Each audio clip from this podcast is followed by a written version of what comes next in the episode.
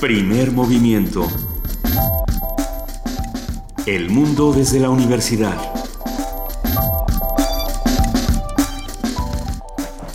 Muy buenos días a todos los que nos están escuchando en el 96.1 FM, en el 860 de AM y en www.radionam.unam.mx.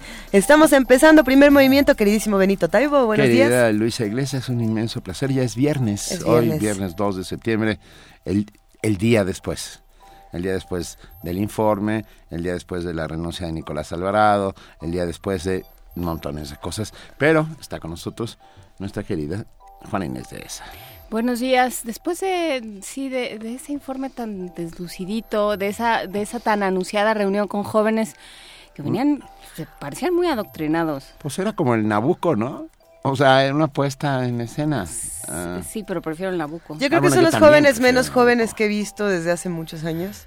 Pues, O eso es lo que pasa cuando estudias para ser joven y hacer preguntas que no son de joven o no estoy muy segura de qué ocurrió. tanto las preguntas como las respuestas se oían ensayadas, se oían muy dirigidas al, al mensaje que se quería dar. sin duda. Este no, no sé, no, Eh, no sabemos todavía cómo se eligieron a, a los asistentes, cómo se eligió a los asistentes, entonces bueno, pues todavía eso nos lo tendría que explicar, porque bueno, si nos dicen fue el primero que pasó por la calle, ay, mira, era un teniente de corbeta y además deportista, que, que preguntó por los otros deportistas, no por lo que iba a pasar consigo mismo, pues, ah, mira, si fue una cosa aleatoria, mira qué bien, pero que nos lo expliquen, ¿no? Que, que nos cuenten más. Y más que eso, o sea, ay, eh, o sea, veías el panel, dabas una, un vistazo al panel y todos iban en su papel. Entonces, eh, ahí teníamos, no sé, había como una lista en la que se iba palomeando. Eh, discapacitado, eh, deportista, indígena, militar. Eh, Es que esto recuerda como estos reality shows. a Faltaba estos- lotería. Era como estos talk shows, no sé si recuerdan la vieja escuela del talk show noventero, donde hasta adelante, en la primera fila, había personajes arquetípicos que tenían ciertas características para representar a ciertos grupos sociales, ¿no? Entonces, pues era como una, una reunión de arquetipos, precisamente, que representaban a ciertos grupos. Y la pregunta es si realmente estos grupos fueron representados por estos arquetipos, ¿no? Ahí será interesante saber qué pasó. Pero no crean que nos vamos a quedar solo en la apariencia, vamos a hablar sobre el informe, el ya, ya les contaremos. Bueno, también hay que contarlo, hay que decirlo.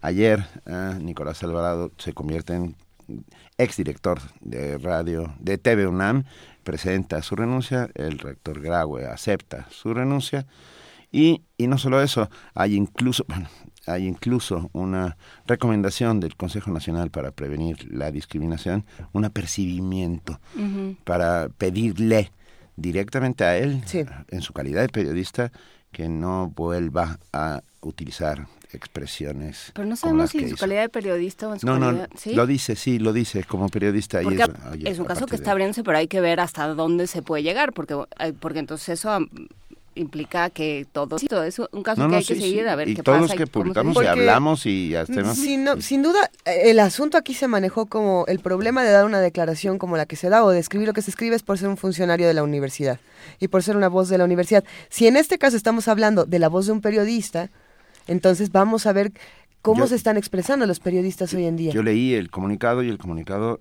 el apercibimiento tiene que ver Pues sí. con la labor periodística. No habla en su calidad de fun- ex- ah, hoy ya exfuncionario de la universidad.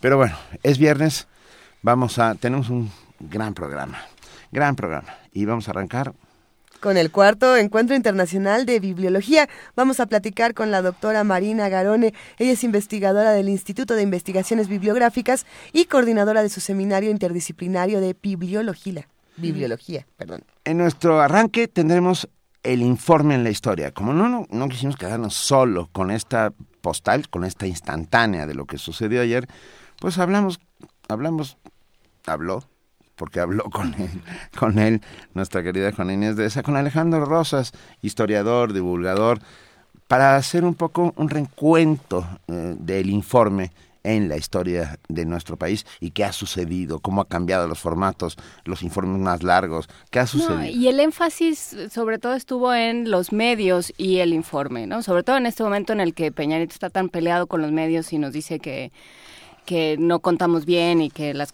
cosas buenas cuentan poco, que por cierto fue una de las frases que uno de los espontáneos y, y- y vehementes jóvenes utilizó ayer para decirle que muchísimas gracias. El, Ay, el no, primero de los sí. jóvenes dijo, gracias, o sea, empezó diciendo, gracias a usted tenemos casi todo. ¿Quién sabe qué, qué ¿Quién será sabe su- qué era Ese ese casi casi todo, debe ser profundo como pocas cosas. Estremecedor. Mm. En fin, este, pero bueno, hablamos de los medios en el informe y eso resultó una conversión interesante a la luz de este ejercicio de ayer. Vamos a contar también el día de hoy con la participación de la Dirección de Literatura de la UNAM. Como lo hacemos cada semana, hablaremos con su titular, Rosa Beltrán, que va a hablar sobre Lipovetsky. Eso está bueno. Gilles, ¿Eh? Gilles, ¿no? Se llama Gilles Lipovetsky. Lipovetsky, el de la tercera mujer. Bien. Ah, tenemos la participación del antiguo colegio de San Ildefonso con Jonathan Chávez, su coordinador del voluntariado, que habla sobre el acervo mural. Si hay, si hay alguna institución que tiene un acervo mural espectacular, es sin duda el, el antiguo colegio de San Ildefonso. En nuestra nota nacional vamos a hablar del informe, del informe, del informe, del informe. Del informe del informe vamos a hablar esta mañana con nada más y nada menos que Daniel Moreno, director general del medio digital Animal Político, que ustedes saben cubre el informe de una manera muy interesante porque hace un comparativo de, de datos y entonces con sus abuesos saben qué tanto es verdad y qué tanto es mentira. En nuestra nota internacional, África, colonizaciones y descolonizaciones. Un comentario del doctor José Arturo Saavedra Casco, profesor investigador del Centro de Estudios de Asia y África del Colegio de México. En la participación de la Dirección General de Actividades Cinematográficas vamos a platicar con Guadalupe Ferrer, que va a hablar sobre Kurosawa. ¿Qué nos va a contar Guadalupe Ferrer el día de hoy? Quédense con nosotros. Gran, gran Kurosawa, el gran. Kurosawa. Siempre Kurosawa, ¿no? Bueno, Los Siete Samuráis es una de esas películas que yo, cuando tengo, ¿Esa es tu consentida? tal vez sí, tal vez sí. ¿Será? Los que nos están escuchando, ¿cuál es su consentida de Kurosawa? A mí me gustaría saberlo porque siempre hay opiniones encontradísimas de si Kurosawa sí, Kurosawa no. ¿Cuál es la mejor? Ah, Escríbanos, estamos en arroba P Movimiento, en diagonal primer movimiento UNAM. De la misma manera, la poesía necesaria el día de hoy le toca a Juana Inés de esa. Sí. La ruleta dice que te toca a ti, Juana Inés. Me toca a mí. Clásicamente Juana Inés de esa. sí. Eso. Ahí está. Y tenemos una mesa del día en la cual les vamos a pedir su ayuda. Ah, esta mesa del día estaremos nosotros y estarán ustedes. ¿Y cómo estarán ustedes? Vamos a hacer una suerte de Banda banda, sonora. sonora para construir una patria.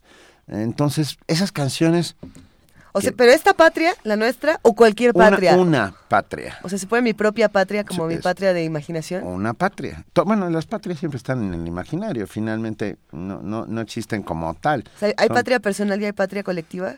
Por supuesto. Ok, ok, bueno, ok, ok, ok. Para co- listo. canciones para construir una patria, ¿qué canciones recuerdan ustedes o qué música recuerdan ustedes que podría servir para construir sentimientos nacionales alrededor de lo que es- de ese como muy bien decía José Emilio Pacheco, bastante poco claro concepto, Inasible. difuso, inasible concepto que significa patria. Entonces, bueno, nosotros vamos a dar un par de ejemplos, nosotros vamos a proponer y ustedes desde ahorita ya empiecen a decirnos con qué canciones se construye una patria. Viernes Ah, de complacencias. Vier- Viernes de complacencia. Entonces, y, va- y usaremos la última hora justo para hablar sobre eso y para poner esas canciones que ustedes y nosotros vamos a decidir. Andrea González, métete al baño de tu oficina y mándanos algo. Por Que nos favor. cante, sí. Oigan, el primer movimiento no termina aquí. Vamos a tener también la participación del Museo Universitario del Chopo. Vamos a hablar con José Luis Párez Pacho, su director, que sin duda tendrá algo muy interesante que contarnos el día de hoy. Y terminaremos con una postal Radio Sheet en sala Julián Carrillo este sábado 3 de septiembre a las 19 horas y una conversación con María Sandoval, actriz y voz de Radio UNAM, estará aquí en vivo en cabina con nosotros. Quédense con nosotros entonces, a ver, de 7 a 10 de la mañana vamos a estar con ustedes platicando de diferentes temas como ya eh, les hemos anunciado, pero vamos arrancando con una nota. Las hormonas no solo controlan nuestra conducta sexual, también marcan una diferencia entre el cerebro de hombres y de mujeres. Esto es algo que se discute muchísimo, como lo platicábamos hace unos días con Pérez Tupiñán, ¿no? este escritor de ciencia. Pero bueno, los detalles de esta nota los tiene nuestra compañera Cindy Pérez Ramírez.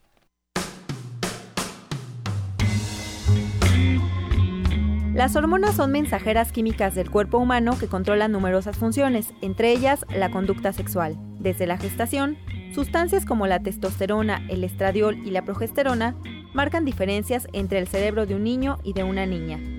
De acuerdo con Ignacio Camacho Arroyo, investigador de la Unidad de Investigación en Reproducción Humana en el Instituto Nacional de Perinatología perteneciente a la Facultad de Química de la UNAM, existe un lapso llamado periodo crítico de diferenciación, durante el cual el cerebro puede cambiar si se le inyecta alguna hormona. En el caso de los roedores, en la primera semana es fundamental para que se den estos cambios en la estructuración del cerebro. Entonces, por ejemplo, si uno administra hormonas sexuales durante esa primera semana de vida postnatal, van a, cambiar la conducta sexual del animal. Si estamos hablando de una hembra, si se administra hormonas sexuales, esta se puede desfeminizar o masculinizar y entonces ya no tener conductas típicamente femeninas sino masculinas. En el caso del ser humano, quizá a final del primer trimestre y, en adelante es cuando el cerebro sería más sensible. El académico universitario dijo que no existe una correlación entre los niveles de hormonas y la preferencia sexual,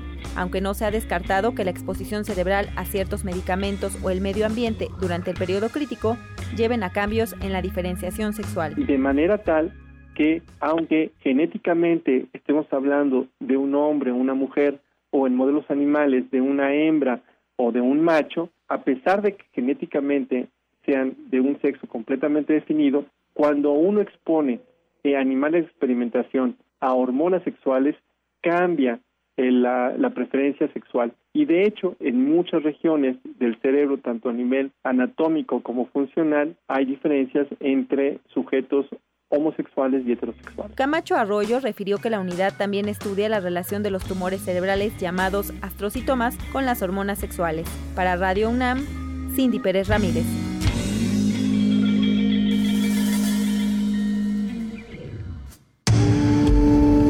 Primer movimiento. Clásicamente... Incluyente. Estamos de regreso, 7 de la mañana con 15 minutos. Gracias a ustedes que ya están aquí haciendo comunidad alrededor de Kurosawa. Por ejemplo, refrancito dice, mi favorita de Kurosawa es Rashomon. Es una joya ah, también. Sí, en efecto. ¿Alguien más pone algo de Kurosawa? Sí, Carlos Andrés Martínez dice, mi primer puesto sería para Kagemusha. Pero, pero también hay algunos que se pliegan a, a mi... A los siete samuráis. A, los siete samuráis, Vamos a, ver, vamos a ver qué nos cuenta Guadalupe Ferrer de los siete samuráis. Mientras todo esto sucede... como, como estructura. La estructura de Rashomon es buenísima. Pero es que todo todos contamos la, la historia y cada quien cuenta su historia. Es una maravilla. Una suerte de fuente ovejuna, pero traspolada y, metida en una licuadora. Es que quizás de las primeras películas que hace esto, ¿no? Sí. Como este tipo de formatos. Vamos con una canción para niños. A ver, ¿qué vamos a escuchar para todos los niños y para todos los que llevan a los niños a la escuela y para todos los que no se han despertado y los que ya se despertaron, niños y adultos? ¿Qué va a haber? Pues una manera de construir patria es hacer la propia lengua. Si vienen, te colonizan y te dejan el francés, pues entonces creas, creas el creol como esta canción de Haití, Van Moi, okay. un tipo. Ah.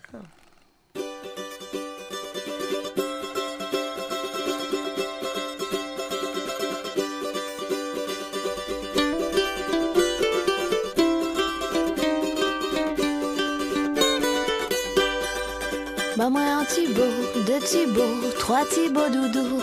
Bah moi un Thibaut, deux Thibaut, trois Thibaut doudou. Bah moi un Thibaut, deux Thibaut, trois Thibaut. Bah moi tout ça au lait, pour soulager tiens-moi.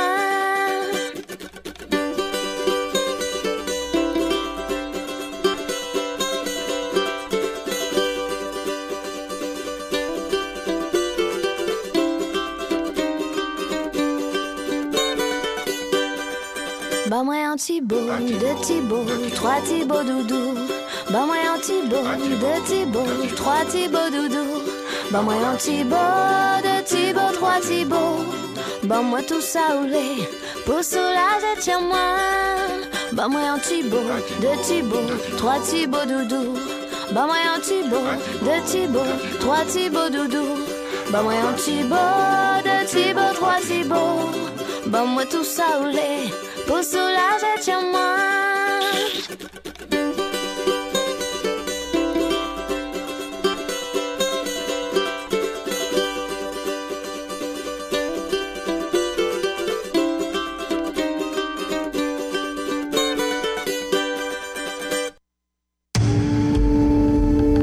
Primer movimiento. Clásicamente... Universitario.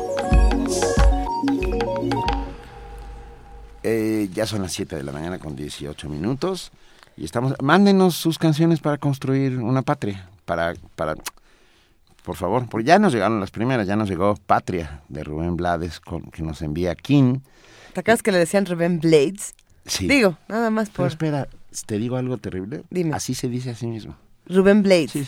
¿Y cómo le decimos nosotros? Blades. Blades. ¿Y cómo le dicen? Blades. Bueno, pues Blades o Blade, recomiéndenos canciones. Mientras tanto, nosotros queremos en este momento platicar con la doctora Mari- Marina Garone. Ella nos va a hablar del cuarto encuentro internacional de bibliología. ¿Cómo estás, Marina? Muy bien, muchas gracias por el espacio. Buenos días. Nada. Buenos días, Marina. Hay que decirlo, Marina, eres investigadora del Instituto de Investigaciones Bibliográficas y coordinadora del Seminario Interdisciplinario de Bibliología. Cuéntanos, por favor, entonces, ¿desde dónde se debe discutir la bibliología? ¿Qué es lo que se está haciendo en este momento? ¿Y para qué un encuentro internacional? Mm, Mira, eh, la bibliología es eh, una de las líneas de investigación del instituto y básicamente, eh, como, como lo tenemos definido de manera eh, un poco general, estudia el libro como objeto, es decir, los procesos históricos y técnicos que permiten su producción, eh, cuántos ejemplares se producen, cómo se distribuyen, quién los diseña, cómo se manufacturan. eh, y también, obviamente, es como eh, la manera más nítida en- dentro del instituto en que se hace historia del libro, de manera general, ¿no? El, el- la cuestión de la bibliología, que en otros eh, contextos se denomina bibliografía material, eh, no es una un área nueva de estudio, además de la bibliografía, que es también una de las corrientes de- del estudio del libro, y eh, ha- hay permanentemente eh, nuevas eh, preguntas al libro, nuevos investigadores que se están sumando con objetos y miradas de interés diverso. Entonces, en los encuentros que hace cuatro años venimos celebrando, pretendemos justamente congregar a distintas personas que tienen este, este enfoque a los estudios del libro de distintas latitudes y bueno, en este año vamos a contar con participación de gente de Colombia, de Argentina, de España y por supuesto de México. Y es, hola Marina, Hola, ¿se, ¿qué puede? ¿se puede entrar libremente? O sea, ¿es para todo público? Así es, eh, las actividades que organiza el, el seminario en, en el instituto son de entrada libre. Hay talleres específicos que tienen eh, un costo de recuperación que es bastante accesible, y, eh, pero en realidad las mesas redondas, las, eh, los congresos, como en este caso, son de entrada libre y gratuita. Oye, y hay que decir, Marina, que justamente hay talleres de caligrafía, de, tipografía, va- varias cosas, ¿no? Eh, efectivamente, el- la modalidad de los encuentros es las, las mesas eh, temáticas, que en este caso serán ocho, con un total de 27 ponencias, pero además cada congreso está aderezado con, con talleres, en este caso tres, los, los que mencionas, uno de caligrafía novohispana, paleografía novohispana, perdón, impartido por la doctora Loret Godinás, que es una de las coorganizadoras de este encuentro, eh, un taller de, de caligrafía, de introducción a la caligrafía que va a impartir el maestro Jesús Barrientos de la Universidad Benemérita, la Benemérita Universidad Autónoma de Puebla, y un taller de historia y preparación de las tintas ferrogálicas que imparte eh, la maestra Alejandra Odor eh, del Laboratorio de Restauración del, de la Biblioteca Nacional. También, además de, la, de los talleres, vamos a tener la, una exposición de materiales eh, pertenecientes al, al fondo reservado de la biblioteca, justamente manuales de, de escritura y caligrafía. Ay, me encanta. ¿Qué, ¿Cómo qué se prepara la tinta ferrogálica? Eh, bueno, vayan y tomen el taller. Ah, yo no tengo idea ni qué es, o sea, tiene hierro y qué más. Eh, bueno, realmente eh, hay una, una variedad de subcomponentes de las tintas ferrogálicas. El problema, el, el, el quid de la cuestión con las tintas es que en realidad, como siguen reaccionando con las superficies y los papeles, luego deterioran mucho nuestros documentos, ¿no? Eh, quien ha tenido la, la oportunidad de ir a algún archivo eh, ve que el- a veces el papel se empieza a corroer donde hay una una tinta, entonces eh, pues es la, la forma el formato de tinta más usual que, que tenemos todos nosotros y que seguimos usando, pero eh, en realidad mm, no permite que los documentos duren mucho, ¿no? ¿Sabes que acabas de cambiar parte de una de mis leyendas urbanas que conservo dentro de mi cabeza desde hace muchos años, Marina. Porque siempre he pensado que un libro es materia inerte que está muerto mientras no se lee. ¿Cómo? O sea, claro, el acto de leer hace que el libro viva, pero, pero tú, tú con lo que nos estás contando estás demostrando que el libro está vivo y que dentro está bullendo como si fuera una suerte de pequeño Caldero. microcosmos o, o caldero. Y me encanta, y me encanta porque descubres todo lo que hay detrás del, del libro, del libro como objeto, el, el máximo objeto cultu- cultural, ¿no? Nuestro ladrillo para construir civilización. Y esto, esto me, me, me, me acabas de dar nuevos motivos para ver al libro de una manera distinta. Sí, en realidad eh, hay hay muchas cosas que nosotros no no nos detenemos a pensar, ¿no? Sí. Eh, los expertos en, en conservación son tan eh, son totalmente conscientes de esto, ¿no? Porque muchos de los materiales son materiales eh, este de- digamos vegetales los soportes no o las tintas van reaccionando entonces los procesos de deterioro eh, del- de, estos materiales y los necesarios de conservación son eh, un, un área de conocimiento que afortunadamente se, desarrolla en México, que afortunadamente tenemos en la Biblioteca Nacional, en el Instituto de Investigaciones Bibliográficas y, y bueno, quizás sea materia específica, Benito, para un encuentro en el futuro. Sí, que- no, qué bonito. temática en un futuro. Recuérdanos las fechas, las horas, por Claro favor. que sí, mira, va a ser 7, 8 y 9 de septiembre, vamos a arrancar temprano, el día 7, con la mesa de registro en el auditorio a partir de las 9 de la mañana y serán, eh, bueno, actividades en la mañana y hasta la tarde, porque los talleres van a terminar en la tarde-tarde. Em, todas las eh, informaciones adicionales sobre el proceso de registro eh, se pueden hacer eh, directamente con el Departamento de Difusión Cultural del Instituto o en la dirección electrónica difusión cultural arroba iib.unam.mx. Eh, así que están cordialmente invitados para, para ver todos estos aspectos, al menos los que nosotros tuvimos la posibilidad de, de reunir a los ponentes so- en torno a materialidades de la, de la escritura. Ay, qué bonito. Yo, yo tengo que estar aquí en este programa todos esos días, pero te juro que si no, ahí estaría en primera fila. Pero ve- Y- vengan un día, ven un día a ¿Por qué no, de... eso, ¿por qué de- no vienes? Bueno, le- les tomo la palabra. No, sí, Eso. me gustaría platicarles eh, eh, un entorno más amplio de las actividades que estamos haciendo en el seminario. El día de ayer tuvimos la presentación del libro eh, Imagen y Cultura Impresa, eh, Perspectivas Bibliológicas, perdón, que justamente es, es, es un, un producto del seminario que fue en coedición con el SAGE. Entonces, digamos, podemos platicar eh, de, de más cosas que estamos haciendo en el seminario si ustedes nos conceden el espacio. Y también aprovecho a, a- a invitarlos, podría ser tema de otra conversación, el 4 de octubre tendremos eh, las jornadas Mujeres y Edición Mm. eh, ahí mismo en la Biblioteca Nacional que estamos organizando con Astrid Velasco y Andrea Fuentes. Pues claro que sí, lo, lo es más, nos traemos un libro y aquí hacemos eh, eh, la disección. Nos traemos unas planta- la unas disección plantas. solamente este, metafórica. Muy bien. Perfecto. Lo platicaremos. Muchísimas gracias, Marina. Al contrario, gracias por el espacio y un saludo al auditorio. Un abrazo, y abrazo. éxito. Chao, chao. Primer movimiento. Clásicamente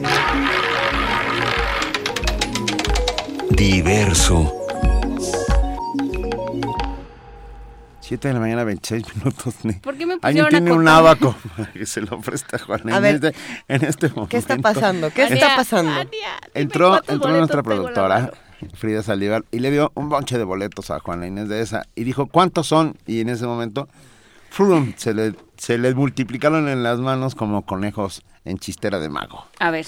Entonces está, y ya llamó a Vania para que entre las dos, con 20 Vania. dedos. Oigan, las- y si le abrimos el micrófono a Vania Nucci que nos cuente. Ven, Vania. Ven, acércate, Vania. Hola, Vania. ¿Cómo estás, Vania? Buenos días. Hola, muy buenos días. Vamos a dar muchos boletos. Va, tenemos 12 pases dobles para el sábado, el día de mañana, que la, eh, para ir a ver a la UFUNAM a las 8 de la noche en la sala de Nezahualcóyotl. Se van a ir por nuestro muro de Facebook, así que ahí me escriben por favor con su nombre completo y hashtag quiero Funam. Muy bien. y Eh, para el domingo... Perdón, es el- hay que decir que es el concierto de los 40 años del exilio argentino. Vale la pena, Ay. vale muchísimo la pena. Este va a ser un conciertazo mañana. Es el de tango, a ¿no? las 8 de la noche, sí. ¿Tenemos cuántos? Exactamente. Eh, para el sábado son 12 pases dobles que se van a ir por Facebook. Para el domingo tenemos también esos, eh, ese concierto es a las 12 del día y eso se van a ir por Twitter. La dinámica es la misma, su nombre completo, por favor, y hashtag quiero Ofunam. Y tenemos muchos más. Y tenemos muchos más. No te angusties, Vania, no los vamos a regalar de maneras exóticas. Bueno, sí lo vamos a hacer, no te Como- los vamos a regalar como tú nos digas cuando tú nos digas, Vania. Bueno, pues de una vez, ¿no? Nosotros Te somos dejo y ya me voy. nosotros somos súper. Bueno, por ¿Qué más? favor, hashtag. Gracias, Vania. Bueno, y luego vamos a dar esto, ¿no? Y gracias a nuestros Sí, amigos gracias. de, de Gracias, Música Vania. UNAM. Un abrazo a nuestra compañera Edith Zitlali Morales y a todo el equipo de la FUNAM, que son tan generosos siempre con el auditorio y con todos nosotros. Así que bueno, en este momento vámonos a nuestra nota de arranque, a nuestra mesa de arranque, para discutir el informe en la historia, cómo se vive el informe en la historia, eh, la respuesta que ha tenido a lo largo de los años a través de medios de ¿Cuándo fue la comunicación. primera vez que se dio un informe público? Porque tampoco es, es bastante ¿Cuál, cuál ha sido el más dramático? ¿Cuál ha sido el más dramático? ¿Qué fue lo que pasó? Y al final de esta conversación que grabamos el, el miércoles, eh, se preguntaba Alejandro Rosas qué iría a suceder con este informe, porque bueno, no había sucedido, estábamos grabando, no, eh, qué iría a suceder, porque Alejandro Rosas decía, a mí me, me, me resulta muy inquietante y muy desconcertante que de pronto un presidente tan cuidado y tan, eh, pues que se ha mantenido tan, tras la barrera en términos de, acercarse a la gente, de comunicar, de medios, ¿no? que ha tenido siempre un discurso tan protegido, ¿qué va a hacer con los jóvenes y qué va a pasar si de pronto alguno tiene un acto espontáneo de rebeldía? No te preocupes, como hacen Alejandro los Rosas. jóvenes. Me da mucha pena Alejandro Rosas, pero este, pues estos jóvenes estaban ya muy, muy envejecidos de alguna A- manera. algunos físicamente, otros emocionalmente, otros espiritualmente. Bueno, ya nos vamos con Entonces, Alejandro bueno, Rosas. nada más para, para, no, es Sí. una, sí es una suerte de, de echarles a perder el cuento. Al final, no te preocupes, Alejandro Rosas, nada sucedió. Ah, síganos enviando las canciones para construir una patria. Seguimos aquí en primer movimiento y estamos conversando con Alejandro Rosas, quien amablemente accedió a grabar porque él, él está en, en su propio, en sus propios afanes radiofónicos a estas horas de la mañana, pero accedió a grabar con nosotros una conversación sobre el informe. A ver, Alejandro Rosas, ¿qué es el informe? ¿Qué es el informe de- del El informe, así como con comillas que no se pierdan en la imprenta, Ajá, ese creo que lo podemos ubicar desde la época de Miguel Alemán. ajá. Pero desde que nosotros somos república, es decir, desde 1824, cuando asumimos la forma republicana de gobierno, desde ese momento se estableció que el presidente tendría que presentar el estado de la administración pública eh, del año anterior. Entonces, digamos, todo el siglo XIX, fíjate, si ahorita detestamos un informe de gobierno, en el siglo XIX se echaban dos, dos al año. Uno era el primero de abril y el otro el 16 de septiembre. Oye, y en el 19, ¿quién daba el informe? El que, el que caía. Exacto, al que le tocaba... ¿Quién estaba en la tocaba, silla? Aunque fueran tres semanas, pues ahí más o menos la armaba el presidente. Ajá. Ya son muy constantes y los puedes ver ya como discursos, por ejemplo, los de Porfirio Díaz, los de Juárez, desde luego los de Madero. Pero sí eran dos veces al año las que se, la- las que se realizaba el informe. La Constitución del 17 cambió y estableció que solo fuera una vez al año y que se realizara el día del inicio de sesiones ordinarias del Congreso que ya desde 1917 se estableció que fuera el primero de septiembre, porque antes era el 16 de septiembre, pero pues todos los diputados llegaban crudos y pues por el festejo y todo eso, entonces mejor dijeron primero de septiembre inicia el periodo, así que nosotros exactamente el primero de septiembre, hoy, este, estamos iniciando el periodo de sesiones ordinarias del Congreso y hoy en cualquier otra época era cuando el presidente llegaba al Congreso a presentar un informe que podía ser aburridísimo y además que te presentaba una realidad que solo existía en la mente torcida del presidente. Y de sus asesores, no te pongas en ese plan, era, era una locu- locura colectiva. No, bueno, absolutamente, y es peor luego las la- las comparecencias donde es péguenle al gordo. O sea, el secretario, los secretarios van a comparecer de acuerdo a, a cada rama de la, de la administración Sí. pública y en el Congreso siempre es un, un circo. Pero mira, así cosas como muy interesantes. La primera transmisión de un informe de gobierno eh, por televisión fue en 1950 con Miguel Alemán. Ajá. Lo que provocó que entonces el informe de gobierno se convirtiera en el día del presidente. Entonces yo creo que todos lo- los que no- nacimos en el siglo pasado, qué feo se oye eso, nos acordamos perfectamente de esos días en que eran largos. Para empezar nos daban el día. Yo no sé si te acuerdas, Claro. era asueto el primero de septiembre. Sí, sí, sí. Porque prácticamente era casi religioso, casi como un acto sacro, escuchar al presidente decir su informe que generalmente se tardaba cuatro o cinco horas. El, el que más tiempo se llevó en su momento fue Echeverría, más o menos con seis, siete horas. Pero de- todos se la- de- desgastaban ahí el primero de septiembre.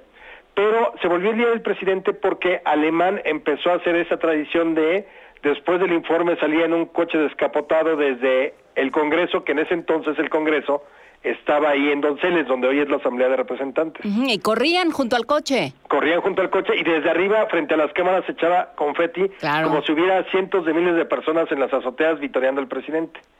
Luego llegaban al palacio y era el terrible, oprobioso y lastimero besamanos.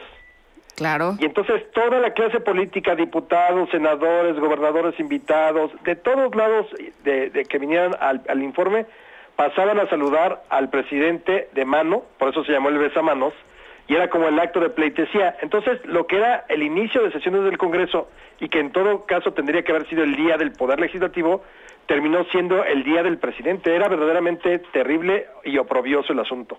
Y yo creo que esto que apuntas es muy interesante eh, de que con Miguel Alemán se convierte en el Día del Presidente y coincide con la transmisión televisiva. O sea, la construcción del discurso mediático por parte del presidente y por parte de, del gobierno eh, mexicano y del Poder Ejecutivo es fundamental, ¿no? Eh, hay una sola toma y entonces todos escuchábamos que había eh, pleitos y no sé qué, pero no veíamos a Marco Rascón con su, con su Exactamente. máscara de puerquito, ni veíamos las pancartas eh, de las odio. interpelaciones. Ajá. Ahora, te voy a decir una cosa muy interesante en eso que mencionas. Efectivamente, la tele le dio una dimensión distinta, pero también durante mucho tiempo junto a la tele estaba la radio, y también, no sé si te acuerdas, era transmisión en lo que era verdaderamente una cadena nacional. Sí.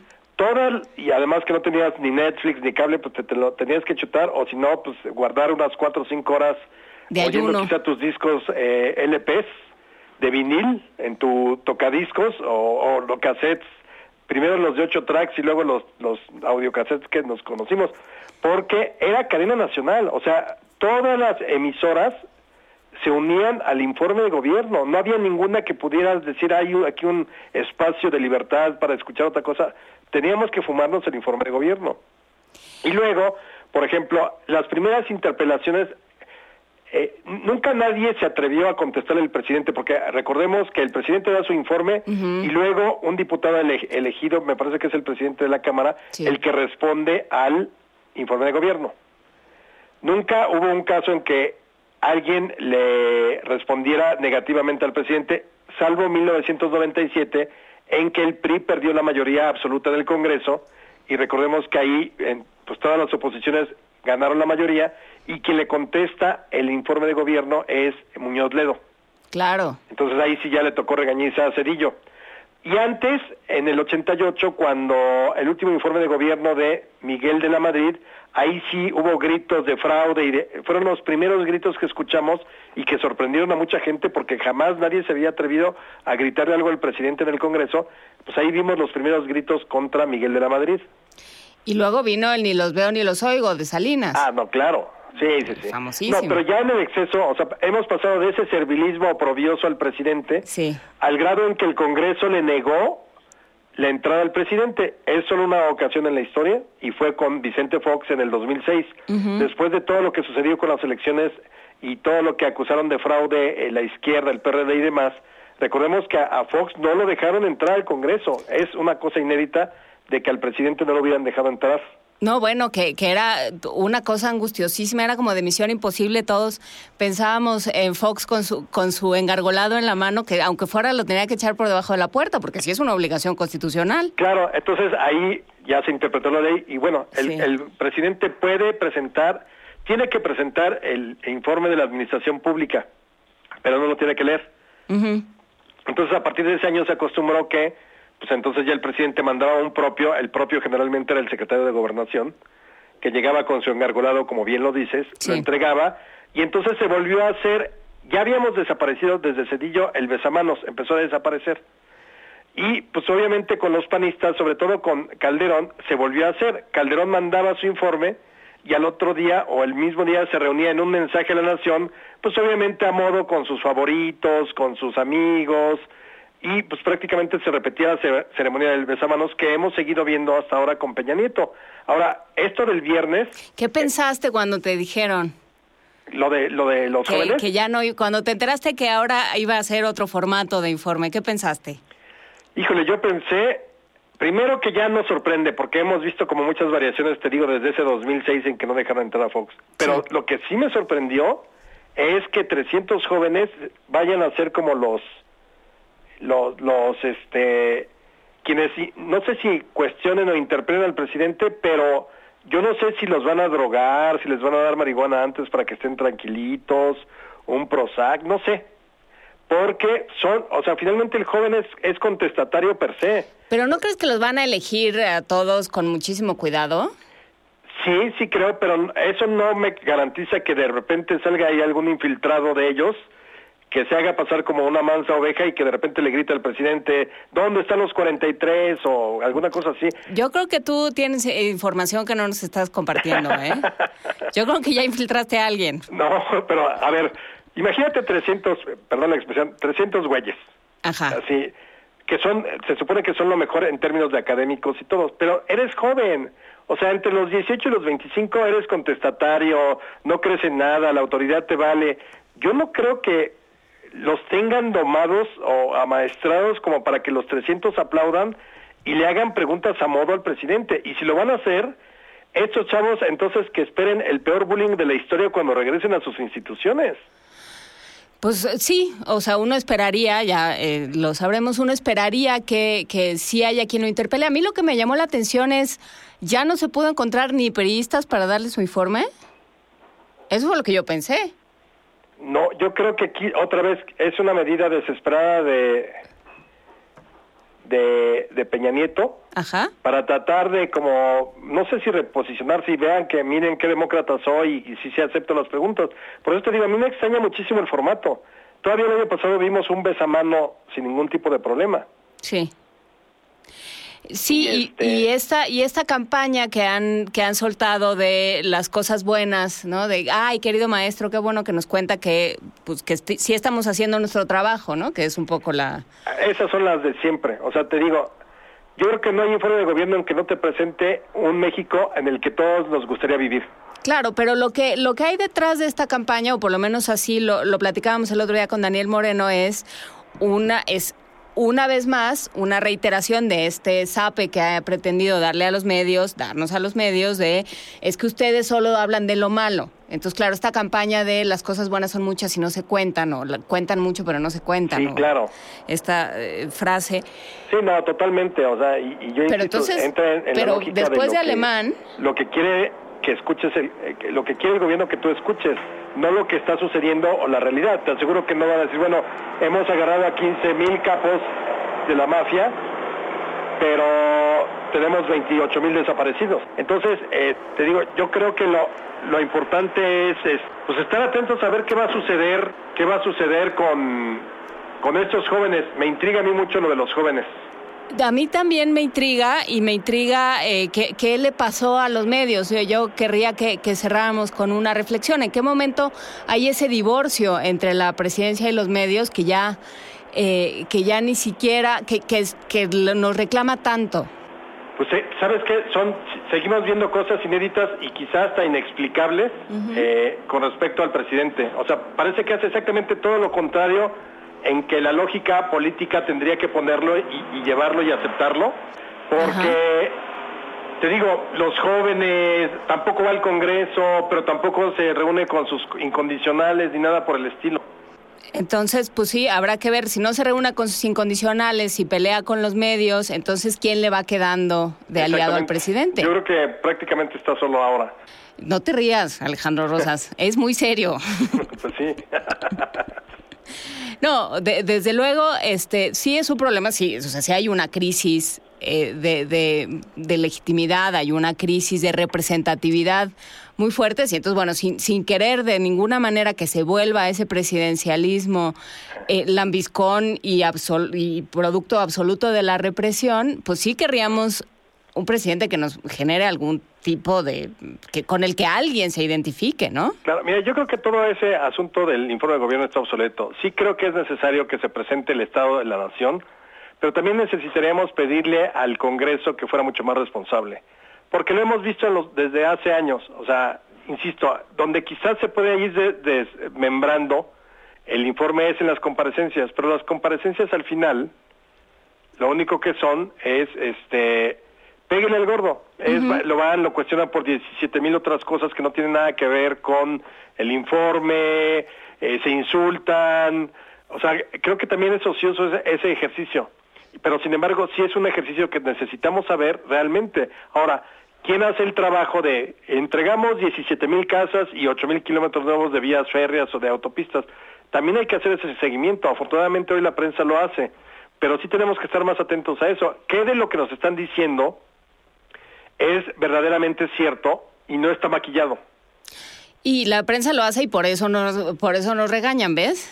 Eh, Exacto. Y por eso ya no nos quieren, no nos invitan a los informes y por eso ya nos dicen que no contamos las cosas buenas, solo andamos contando ahí lo que no funciona, Sí, son los apestados. que es la labor de la, de la prensa, ¿no? Así es, El bonito no les pago para que me peguen, pero pues ni nos pagan y sí pegamos. claro. Pues muchísimas gracias Alejandro Rosas por esta, por esta participación en primer movimiento. Te mandamos un gran abrazo. Hasta luego. Un abrazo. Bye. Búscanos en redes sociales, en Facebook como Primer Movimiento UNAM y en Twitter como P Movimiento o escríbenos un correo a primermovimientounam@gmail.com. Hagamos comunidad. 7 de la mañana, 44 minutos. Gracias a todos los que nos han escrito diciéndonos sus películas de, de Kurosawa. R. Guillermo se lanzó con tres, Dersu Sala, Los Siete Samuráis y Los Sueños. Los Sueños es una belleza, belleza, pero toda Rashomon, Dersu Sala. Gracias de verdad. Oigan, pero mándenos, todavía to- estamos haciendo la lista de canciones para la patria. Tenemos ya algunas buenas, pero por favor, insistan, alguna canción que crean ustedes que sirve para construir ese imaginario colectivo. ¿eh? Otra cosa que siempre, que siempre funciona para construir imaginarios colectivos es sin duda la literatura. Y por eso es momento de que esta mañana hablemos con nuestros amigos de la Dirección de Literatura de la UNAM. Ya se encuentra en la línea como cada semana nuestra querida Rosa Beltrán, la titular precisamente de la Dirección de Literatura de la UNAM. Rosa, ¿cómo estás?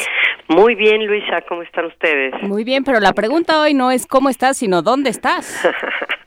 Bueno, estoy en el Festival Hey. eh, ¡Hey!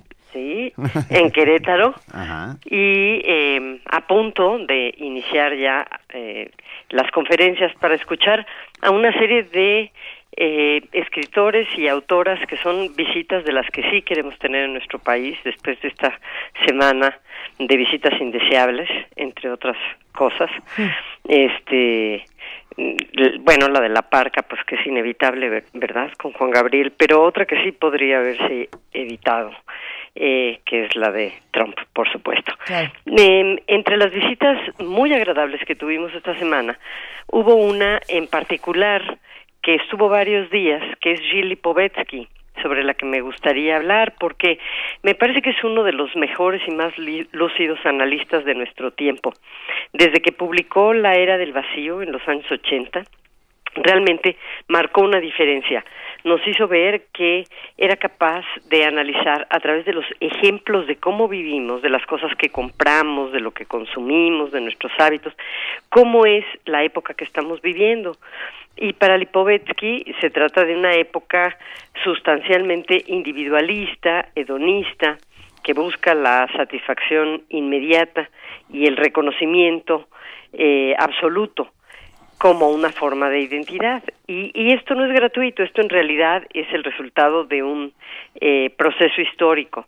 se trata de una lógica nueva, porque después de las antiguas formas de control de los años 50, pues con todas las revoluciones de los años 60, la sociedad comienza a privilegiar por encima de todo la elección personal, el individualismo, ¿no?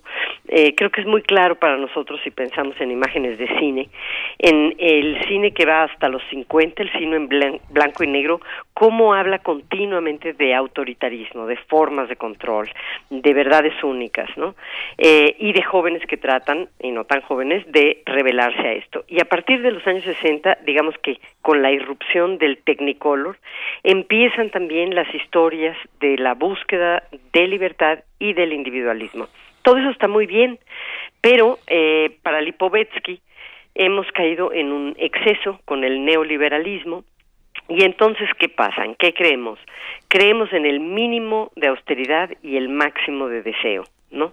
Y no creemos, por supuesto, en que haya eh, valorar el trabajo, el esfuerzo, la dificultad. Al revés, lo que queremos es eh, una sociedad que esté libre de todo esto, que viva con el máximo de relajamiento, de humor, que valore la, la euforia. De hecho, ya es de mal gusto que llegue el amigo a la conversación grupal a hablarnos de algo serio, profundo, de netas, ¿no? Todo, todo esto eh, ya está muy mal visto. Y entonces, eh, esta legitimación del placer, pues nos hace eliminar cualquier tipo de eh, convenio social que no responda a un deseo propio, a una expresión singular. Lo, lo vemos en ejemplos muy concretos y casi todo vinculado al consumo, a la forma en la que consumimos nuestro tiempo y nuestros hábitos. Por ejemplo, pensemos en el lugar eh, llamado Starbucks que vende café. Lo último que puedes pedir en Starbucks es un café. Nadie entiende qué cosa es eso. ¿no? Tienes que pedir algo muy complejo eh, que supuestamente responde a un gusto particular tuyo y que te define. Y eh, llegan al extremo incluso de decirte al final, me recuerdas tu nombre cuando nunca se los has dado. ¿Cómo, puedes recordar? Entonces, entonces tú dices Gilles Dipovetsky. Sí, sí, ah. sí. Tú dices José Ortiz de Domínguez. Y eso es lo que apuntan en el vaso. Pero es una cosa, es una cosa platónica, neoplatónica, Rosa. Sí lo supieron un día. ¿Tú crees? En el mundo de las ideas. Antes de que nos dividieran. En el topus Uranus, sí. Y entonces, eh, esto por, por poner un ejemplo, porque el selfie es el otro ejemplo, ¿no? Aparentemente es una reivindicación del yo, tomarte una fotografía, pero no es cierto, no es para ti, es para los demás. Es una búsqueda también vacía, banal, de un momento que generalmente es eufórico, por no hablar del Facebook y de todo esto, porque el Facebook es la autobiografía ideal, ¿no? Donde sales feliz, aunque estés con tu tía en una trajinera en Xochimilco, pasándotela muy mal, ¿no?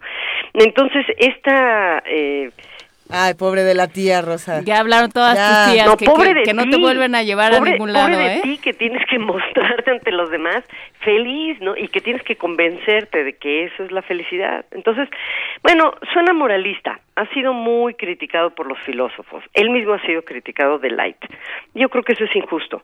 Que más bien lo que ha hecho es partir de toda esa ligereza, de todos esos comportamientos, para analizar esta época que es cada vez más dependiente de paliativos contra el dolor, en, en todos, en, en, el sentido más amplio de la palabra, contra el dolor de existir, desde los fármacos, ¿no? Que te curen cualquier cosa porque ya no, ya no aguantas, tu, tu, tu umbral de dolor es muy bajo, hasta lo que te proporcione una satisfacción rápida, inmediata. Y eh, aquí es donde para mí le da al centro del problema, porque dice eh, Lipovetsky, y, y es que antes no existía el imperativo de ser feliz. En las sociedades religiosas, pues esta vida era solamente un tránsito, ¿no? la recompensa llegaba en otro momento y entonces había que aceptar la realidad y luchar y buscar estrategias. Y entre más infeliz eh, te daban más premios. Esa era la, esa era la consigna. Que era exactamente, pues sí, el lado contrario. Ajá, muy bien. Y también te, eh, pues te obligaban a hacer eh, vamos a decir, a conformarte, ¿no? Poner, poner la otra mejilla. De a poner la otra mejilla, Ah. sí. Sí, pero ¿qué pasa si te vas al otro lado de la moneda? ¿Qué pasa si tú no valoras el esfuerzo ni el trabajo, no? No le llames sacrificio, pero llámale esto, disciplina, trabajo, esfuerzo, y no encuentras en eso un valor. Hasta Bertrand Russell describía así la felicidad como algo que tú obtienes después de haber hecho un enorme esfuerzo, ¿no? Por, por eh, ganar ese algo, así fuera subir una montaña, y además porque ese algo estaba encaminado a hacerle bien a una comunidad. Bueno, pues lo que pasa es que entonces estás condenado a nunca ser feliz, ¿no? A vivir la depresión como una pandemia. Y aquí hay una enorme paradoja de las sociedades eh, democráticas y es que nunca antes como ahora la depresión se había convertido en una enfermedad social. Nunca se habían vendido fármacos contra la depresión como ahora.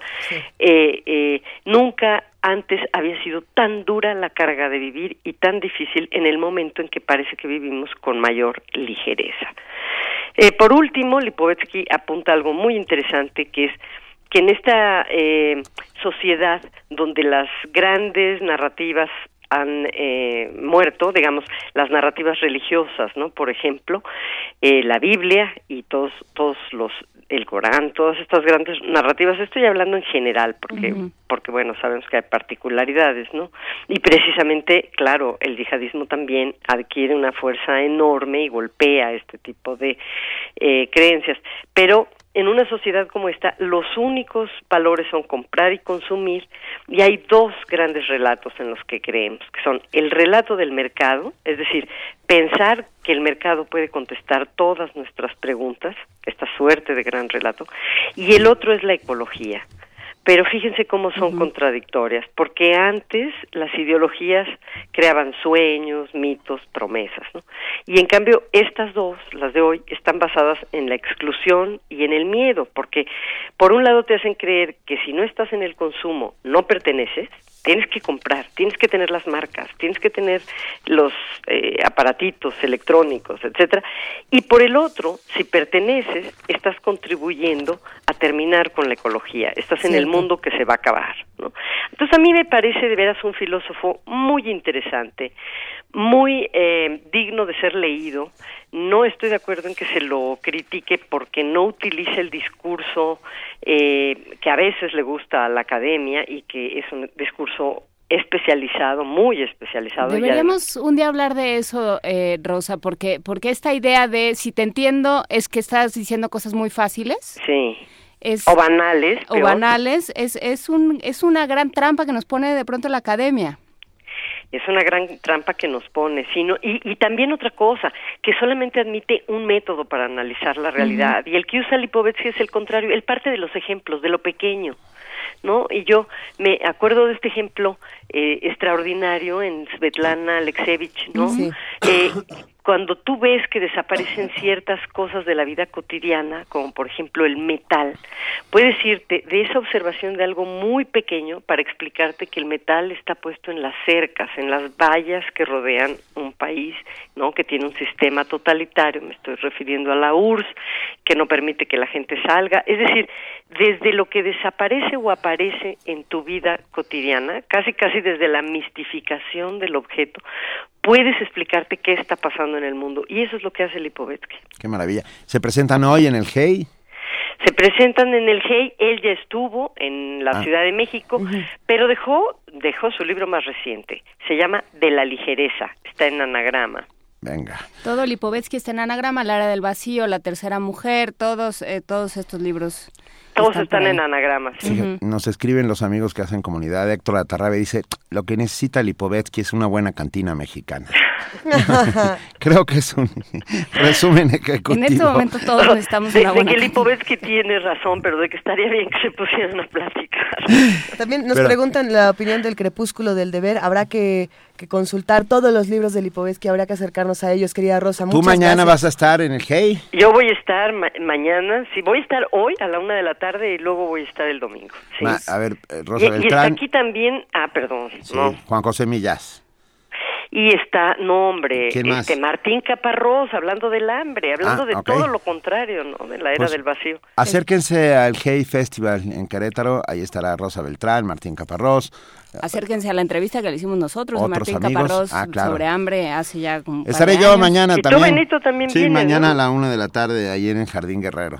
Bueno, está muy cerca Querétaro, para todos los que nos están oyendo desde la Ciudad de México. Un abrazo. ah, rápido, ahí te va para, para nuestra goteca. S- Dice Sara, la participación de hoy de Rosa Beltrán es mejor que cualquier clase de filosofía y o sociología. Abraza, abraza, eso. Mira, ¡Wow! Doctora. Y yo que, yo que me sentía muy light. Bueno, te mandamos un beso y un abrazo. otro besote. Dios. Y, a ver, ahí va nuestra primer propuesta para canciones de construir, pa- para construir patria. Ya nos llegaron muchas, gracias. Seguimos esperando más porque vamos a meterlas todas en un, en un Es decir, vamos frasquito. calentando ahorita. Sí, y con esta vamos calentando. Y es Silvio Rodríguez con Hoy mi deber.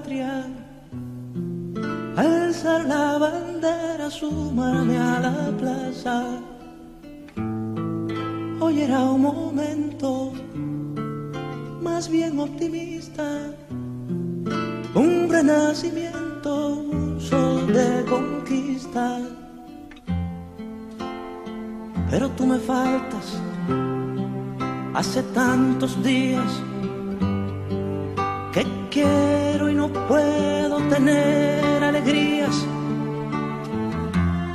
Pienso en tu cabello que estalla en mi almohada y estoy que no puedo dar otra batalla.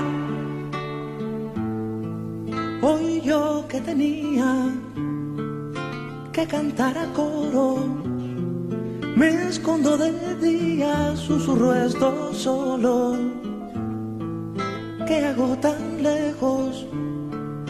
Dándole motivos a esta jugarreta cruel de los sentidos.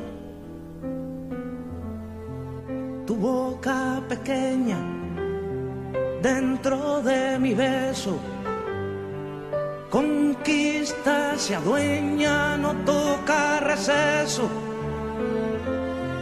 Tu cuerpo y mi cuerpo cantando sudores, sonidos posesos, febriles temblores.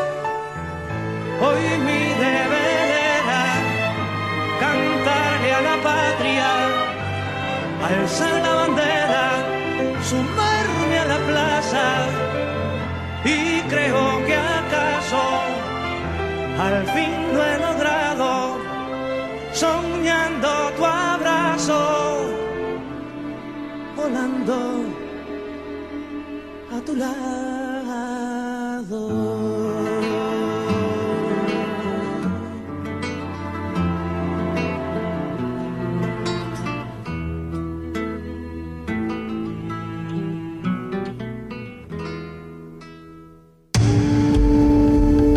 Primer movimiento. Clásicamente diverso.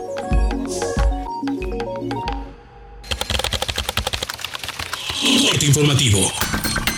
La UNAM. Investigadores del Centro de Ciencias Genómicas de la UNAM y de la Universidad Técnica de Dinamarca descubrieron una bacteria con las características que debió tener la célula ancestral que contribuyó a la evolución de las eucariontes, las cuales guardan la información genética en sus núcleos y han permitido la evolución. Nacional. El Comité de Víctimas de Nochixtlán no avaló el informe presentado por el Poder Legislativo. Exigió cárcel para Enrique Galindo, excomisionado general de la Policía Federal, así como juicio político en contra del gobernador de Oaxaca, Gabino Cue. Es Héctor López, integrante del Comité de Víctimas. Desconocemos el informe que se tiene presentado por parte de la Comisión del Senado. No lo avalamos, como lo, lo venimos repitiendo, en atención a que en ningún momento se prevaleció, fue tomado en cuenta, nunca fue tomado en cuenta la voz de nuestras verdaderas víctimas.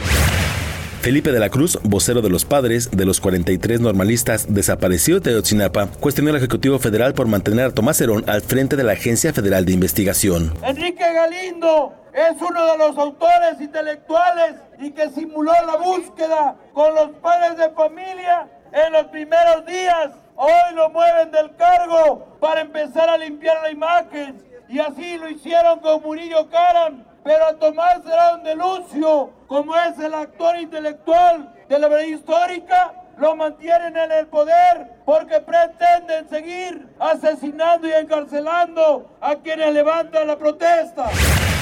Germán Cervantes, director del Instituto de Educación Pública de Oaxaca, informó que ante la negativa de la CENTE de impartir clases, hay 500 profesores listos para reemplazar a los disidentes. Como parte de su cuarto informe de gobierno, el Ejecutivo Federal informó que más de 11.000 burócratas serán despedidos. Las Secretarías de Comunicaciones y Transportes, Agricultura y Medio Ambiente serán las más afectadas. Emilio Gamboa, coordinador del PRI en el Senado, reconoció que sería terrible que la candidata demócrata a la presidencia de Estados Unidos, Hillary Clinton, no se reúna con el gobierno mexicano. Economía y finanzas. El Banco de Pagos Internacionales informó que el peso mexicano se colocó como la décima moneda más operada en los mercados internacionales. Además, retrocedió un lugar entre las monedas emergentes. Internacional. De acuerdo con el diario The New York Times, en 7 de 10 encuestas realizadas en Estados Unidos reportan un empate técnico entre la demócrata Hillary Clinton y el republicano Donald Trump, esto luego de la visita del magnate a México. Simpatizantes de Dilma Rousseff se manifestaron en Sao Paulo en rechazo a la destitución de la exmandataria brasileña y de la incipiente administración de Michel Temer. El ministro de Asuntos Exteriores de Rusia, Sergei Lavrov, afirmó este viernes que no habrá una segunda edición de la Guerra Fría. Aseguró que no existen las diferencias ideológicas que caracterizaron ese periodo histórico. Hasta aquí el reporte, en hora más información. Radio UNAM, clásicamente informativa. Primer movimiento. Clásicamente... Reflexivo. Primer movimiento y Radio UNAM. Por la igualdad de género. Doctora Sara Sefcovic, socióloga e historiadora. Tenemos este caso de Rosario Castellanos y Elena Garro. Nadie se volteaba a verlas y, y después eh, cuando empezamos a ver lo que escriben las mujeres cuando nadie se voltea a verlas, escriben sobre los temas inmediatos de su cotidianidad, cuánto les abruma el matrimonio o cuánto les encanta el matrimonio, porque el, el, el amor a sus hijos y todo está en escritoras desde el siglo XVIII, XIX en, en varios lugares de Europa. Y esto va cambiando conforme los países se van, digamos, eh, modernizando, democratizando. Las mujeres pueden empezar a escribir sobre muchísimos otros temas, tienen acceso a la educación superior, hablan de ciencia, hablan de historia, ya no tiene que ser, digamos, el tema de las mujeres. Tú respaldas. Yo respaldo la igualdad de género. ¿Y yo? Yo también. Primer movimiento por la igualdad de género. He For she. En cada colonia hay un punto donde nos encontramos, donde coincidimos. Ahí, sin importar cómo pensamos, nos reconocemos, nos ayudamos. Al final somos vecinos y todos buscamos lo mismo, vivir mejor. Los comités ciudadanos son órganos que representan a nuestra colonia y hablar por ella es decidir cómo transformarla. Este 4 de septiembre, elige a quienes representarán a tu colonia o pueblo. Elijamos juntos. Habla por tu colonia. Instituto Electoral del Distrito Federal. Festival Internacional de Piano en Blanco y Negro celebra 20 años de realizarse en México y ha preparado una serie de conciertos que incluye a los máximos exponentes en el mundo en la ejecución del piano. Del 1 de septiembre al 16 de octubre se darán cita 21 pianistas de 12 países en el Auditorio Blas Galindo del Centro Nacional de las Artes, CENAR, donde ofrecerán 20 recitales. Puede consultar la programación completa en www.cenar.gov.mx. Una nueva mañana es siempre una nueva oportunidad de arrancar con energía renovada, con visión, con objetivos frescos, siendo críticos y autocríticos. Una nueva luz es abrirnos al diálogo, a nuevas metas y ser propositivos. Es abrir las puertas al cambio y creer en un nuevo comienzo, con muchas ganas, con experiencia y juventud. No hay nada como despertar y saber que hay un nuevo día para ser mejores. PRI. Mejor que ser el oído es guiar el sonido. Mejor que escuchar la radio es hacerla. Radio UNAM te invita al taller de creación y producción radiofónica. Aprende fundamentos de ingeniería de sonido, diseño de audio y lenguaje radiofónico. Del lunes 19 al 23 de septiembre, de las 17 a las 20 horas, en la sala Julián Carrillo de Radio UNAM. Mayores informes al 5623-3257. Radio UNAM invita. Primer movimiento. Clásicamente... Universitario. Feliz cumpleaños, Universo de Letras. Hoy, Universo de Letras Eh. cumple tres años y aquí queremos celebrarlo, celebrarlo muchísimo porque la verdad es un, es un gran programa que tiene la Universidad Nacional Autónoma de México para hablar sobre el fenómeno del libro, para hablar sobre eh, la- le- libros y lectores, para, para construir comunidad alrededor de la lectura. Sin y duda. entonces, bueno, tres años eh, que habla de un esfuerzo sostenido, importante, grande al respecto. Con muchísimas actividades, conferencias, talleres, eh, distintas mesas de debate, así como narradores orales. Bueno, es que tenía, tiene de todo, eh, tenía hasta estos tres años y tendrá muchísimo más que darnos Universo de Letras. Un abrazo a todos los que han hecho este increíble proyecto que admiramos muchísimo desde este programa. Les mandamos todo nuestro cariño y admiración y nos preparamos para lo que viene en Universo Eso, de Letras. 7, 8 y 9 de septiembre en el Museo Universitario de Arte Contemporáneo, El cuerpo femenino y sus narrativas. 17 especialistas y escritores hablando sobre eso, sobre el cuerpo femenino y las maneras de narrarlo y, y cómo contarlo. Andrés de Luna, Rosa Beltrán, Mónica Lavín, de verdad vale muchísimo, muchísimo la pena. Pueden ustedes eh, inscribirse en, una, en universodeletras.unam.mx. Feliz, feliz, feliz cumpleaños, Universo de Letras. Gracias, Universo de Letras. Nosotros en este momento nos vamos a una nota. Bueno, hablando ahora vamos a hablar de, de corrupción. 2% del Producto Interno Bruto Mundial es destinado a los sobornos. En México, iba a decir este que todo ese porcentaje es de México, pero a ver, en México la situación es muy grave. La nota la tiene Abraham Menchaca.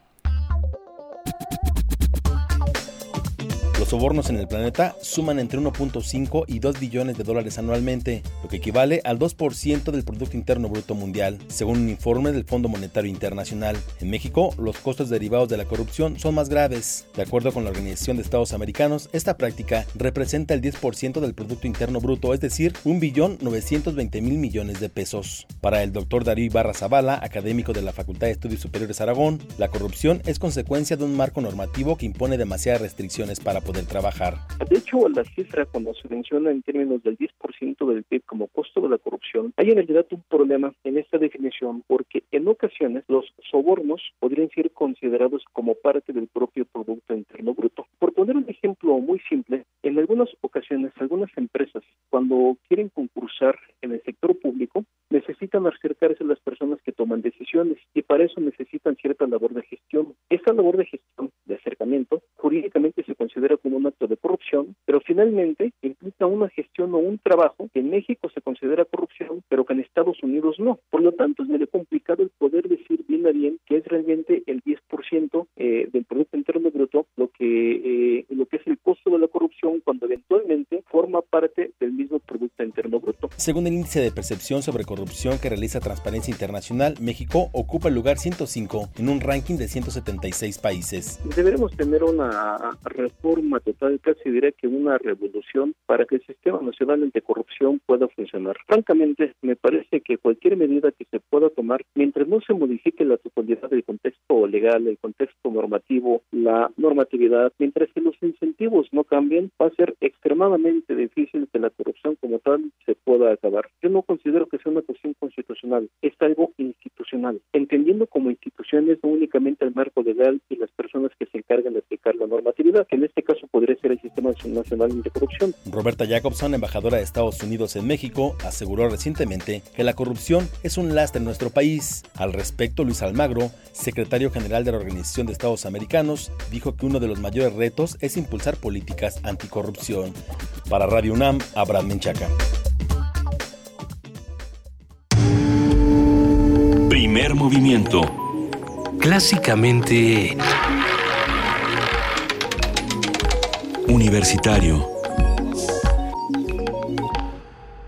8 de la mañana con 12 minutos y para todos los que nos escuchan y que se quieren ir este fin de semana al cine, por ejemplo, qué mejor que hacerlo en el autocinema Coyote. A mí eh, la experiencia en el autocinema Coyote la he disfrutado muchísimo. Cada vez que nos damos una vuelta por allá nos divertimos como, como enanos que damos vueltas en este enorme estacionamiento donde eh, ocurren todo tipo de cosas. Vaya, a ver, nos está regalando el autocinema Coyote boletos para este fin de semana. Y como nosotros somos medio raros para las instrucciones, Vania nos ha quitado las instrucciones y las puso en redes sociales. A ver en cuál está en Facebook. En Facebook van los boletos de la sede Insurgentes. Ustedes saben que la sede Insurgentes está en Avenida de los Insurgentes Sur, número 1200, 1729. Esto es en la Guadalupeín. Y a ver, ¿qué hay para, para eh, Insurgentes? Ahí te va Benito. Re- Requiem por un sueño. Eso es el viernes, el día de hoy a las 8 de la noche. Me encanta Requiem por un sueño. Su función sorpresa de medianoche, hoy también a las 11.59 de, de la noche, esto es a, las 12 casi, eh, función de terror. A ver qué va a haber el día de hoy, a ver si es este Pandorum otra vez. A ver, One Day para el sábado 3 a las 8 de la noche. Esta que nos encanta, Deadpool, con todo el sentido del humor, el sábado 3, mañana a las 11.59 pm, a casi a las 12 de la noche. Y el domingo 4 a las 8 de la noche. Dense una vuelta porque va a estar intensamente. Estos son los boletos que se pueden llevar por Facebook. Métanse a Facebook para conocer cómo se los pueden llevar. Recuerden que este auto que, que entra, eh, pues recibe a los que quepan en el coche. Entonces se, pueden, se van a divertir mucho. Por Twitter, para la sede de Polanco, que está en Zurich 200, en, Polanco, hay varias películas que están buenísimas. El día de ayer, por ejemplo, se presentó Ex Máquina, esta eh, oda a la ciencia ficción maravillosa. Hoy en la noche, a las 8 de la noche, Donnie Darko, una de las películas que tiene el soundtrack más increíble de todos los tiempos, así como la historia y los personajes. Viernes, hoy a las 11.59 pm, El Conjuro. Ay, qué susto. ¿Te gustó el conjuro, Benito? No. Yo sé que sí te encantó. No, no. Ah, bueno, hay muchos a los que sí nos gustó el conjuro, aunque hay unas de horror que nos gustan más, pero vale la pena verla en pantalla grande en el autocinema. 500 días, 500 Days of Summer, que me dijeron que es sin ella o con ella. Ah, ¿verdad? Ya volvemos a tener esa controversia. A ver, esto es el sábado 3 a las 8 pm. The Witch, la mejor película de terror al parecer del 2016. Para mí lo es. Black Phillip nos ofrece un poquito de mantequilla. Esto es el sábado 3 a las 11.59 de la noche. Y el domingo 4, Zootopia. Esto es a las 8 de la noche. Dense una vuelta a nuestras redes sociales para saber cómo se llevan todos estos boletos. Y tenemos todavía más. No, no, bueno, tenemos los que ya dimos, que por favor tienen que venir a recogerlos hoy, por aquí a Radio UNAM. A ver, para la función del sábado, para los 40 años del exilio argentino con la OFUNAM, eh, vengan ya por ellos para el sábado, Enrique Rivera, Montserrat Rivera, Diego Vargas Gacier, Manolo Alvarado Flores, Adriana Lucía Trejo Albuere y Sandra de Lucio. Y para el domingo, ya vengan hoy también en la tarde, a más tardar por la tarde por ellos, uh, Irlanda, Fragoso Calderas, Agustín López, Cintia Méndez, Alfredo Salazar, Ivonne Vargas, Montserrat Chávez y Cecilia Izquierdo Hernández. Todos ellos se van a los dos conciertos de la OFUNAM en la Sala Nesa. ¿Y sabes a dónde nos vamos nosotros, Benito? Nos vamos a lo que sigue. A la nota nacional. Ya nos vamos, ¿sí? ¿Cómo no? Primer movimiento. Podcast y transmisión en directo en www.radiounam.unam.mx.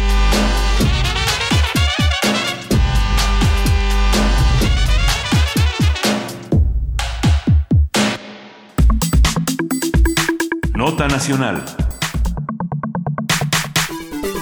El presidente Enrique Peña Nieto dio un giro a la manera de presentar su informe presidencial y este año decidió sostener un diálogo con jóvenes de todo el país en lugar de dar un mensaje a la nación, como lo hizo en sus tres primeros años de gobierno. Los jóvenes destacados de entre 15 y 30 años de Me edad. encantan las comillas que Es nos que ponen nos porque pusieron jóvenes destacados entre comillas que asistieron a la reunión fueron seleccionados por sobresalir en sus comunidades en los ámbitos de la academia, el deporte, la ciencia, la cultura y la innovación, según el informe que dio presidencia. El diálogo comenzó con un mensaje videograbado en el que se aseguró que México tiene una economía estable, que la cifra de inflación del país es la más baja en la historia y que hay una generación de empleos como nunca antes, ¿no? Pues gracias, sí. En el video, Peña Nieto destacó cinco prioridades de su gobierno para lo que resta del sexenio, educación de niños y jóvenes, lucha contra la pobreza, seguridad y tranquilidad para los mexicanos, combate a la corrupción y respaldo a la economía familiar.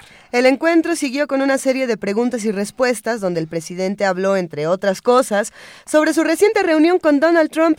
Enfatizó que su gestión ha tenido, aunque no se cuenten, logros importantes y explicó la polémica con el supuesto plagio de su tesis. De hecho, se aventó una así como, nadie me puede decir que yo plagié mi tesis. Entre paréntesis, aunque la universidad ya haya probado que sí, ¿Soy el que más sabe de Álvaro Obregón? pues nos hubiera contado algo, a ver si sí es cierto. Oye, por cierto, hay que decirlo, hoy el sabueso de Animal Político nos va a contar qué tan ciertas fueron todas las afirmaciones que tiene precisamente este informe de Enrique Peña Nieto. Entonces, pues que se haga el análisis, Benito. que se haga. Y para ello tenemos y agradecemos muchísimo a nuestro querido Daniel Moreno, director general de Animal Político. Muy buenos días, querido Daniel. ¿Cómo están? Muy buenos días. Saludos a, a todos por allá. Gracias. Es que Peña Nieto dice que estamos muy bien, pero nosotros no estamos tan seguros. Como que no lo sentimos. Pero eso dice él, o sea, mejor ya no sé. Tú cuéntanos, Daniel, ¿cómo No, estamos? No, no, no. Eh, pues la verdad es, creo que es eh, sentimiento colectivo, así es que por lo menos no se sientan solos, si es que no se Bueno, eso, bien. eso ya es mucho, ¿eh? Ya es mucho, ya es mucho. Ha sido una semana particularmente intensa y este, Sí, bueno, señor. déjenme primero contarles bien con detalle. En efecto, nosotros hoy vamos a reunir a, eh, ayer Animal Político a 80 personas, bueno, no en la redacción porque no cabemos, pero en sentido figurado en Animal Político, Ajá. a 80 personas entre lectores, académicos, eh, activistas de diferentes eh, eh, organizaciones y eh, particularmente diría con cuatro organizaciones. Vamos a trabajar con México Evalúa, con México Cómo Vamos, que son especialistas en economía, con Fundar, que como ustedes saben está muy metido en corrupción y rendición de cuentas, y con el Frente contra la Pobreza. Bueno, lo que vamos a hacer es que estas cuatro organizaciones que tienen académicos de primer nivel y que son especialistas en diferentes temas, vamos a revisar lo que dijo el presidente ayer en el diálogo con los jóvenes, pero también en, eh, en el resumen ejecutivo que, eh, que difunde eh, como este como pues el contenido central de, de su informe. ¿Cuál es el ánimo? El ánimo es ver eh, y, y para nosotros eso es quizá lo más importante. Eh, decir que un presidente o que un político cualquiera miente es lo más sencillo del mundo, pues porque eh, es opinable. y- Porque mienten. Sí, pero me refiero a que eh, porque luego la gente, digamos, si alucina a un político, pues invariablemente va a decir, no, este está mintiendo, ¿no? No, eh, creemos que lo importante es probarlo, probar si es cierto que miente o no miente. Es decir, eh, trascender un poco la, la opinión, eh, obviamente legítima de todos, y concentrarnos en la información y poder, insisto, demostrar que lo que se dice tiene sustento o no tiene sustento. Eh, creemos pues que esa es una, esa es pues nuestra chamba, nuestra chamba como periodistas y por eso hacemos la reunión, la reunión de hoy, ¿no?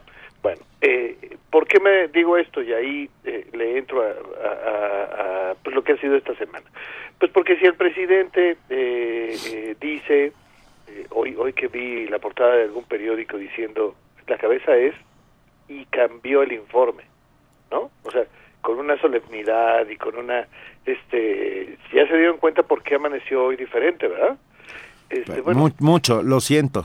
¿Verdad? Sí, sí. o sea, así me, así me sonó. Y cambió el informe. ¡Uy, Dios mío!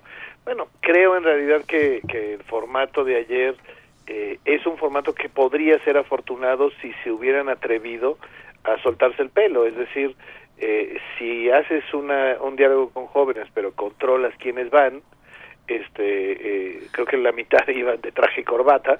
Pero a ver, Daniel, tú a los veintitantos años, o bueno, a lo mejor tú ya, tú también calificarías como joven, porque eran unos estándares un poco raros. Bueno, Eh, hasta pero a ver, yo calificaría como joven. A los 25 años no hubieras preguntado, fregó, ¿eh? no, no, si te hubiera dado la palabra el presidente de la República, no le hubieras preguntado, oiga, explíqueme bien cómo cómo va usted a apoyar a las pymes. No, bueno, o sea, mil cosas, mil cosas. O sea, creo que las preguntas, mira, yo yo puedo entender que eh, eh, preguntar en frente de un presidente, preguntarle a un presidente no es sencillo, ¿eh? No, Es decir, más allá de lo que opines del presidente, la figura siempre impone.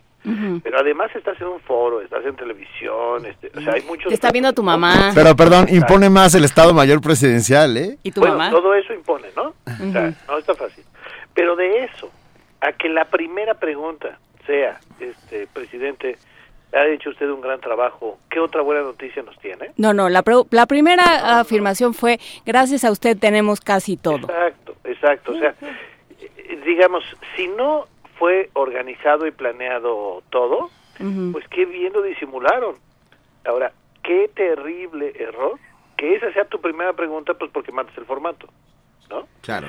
Entonces, eh, a lo largo del diálogo, yo creo que hubo generalidades, preguntas flojísimas. Creo que hay tantas cosas que preguntarle al presidente que además es un presidente que no comparece. Es decir, es un presidente que no da entrevistas.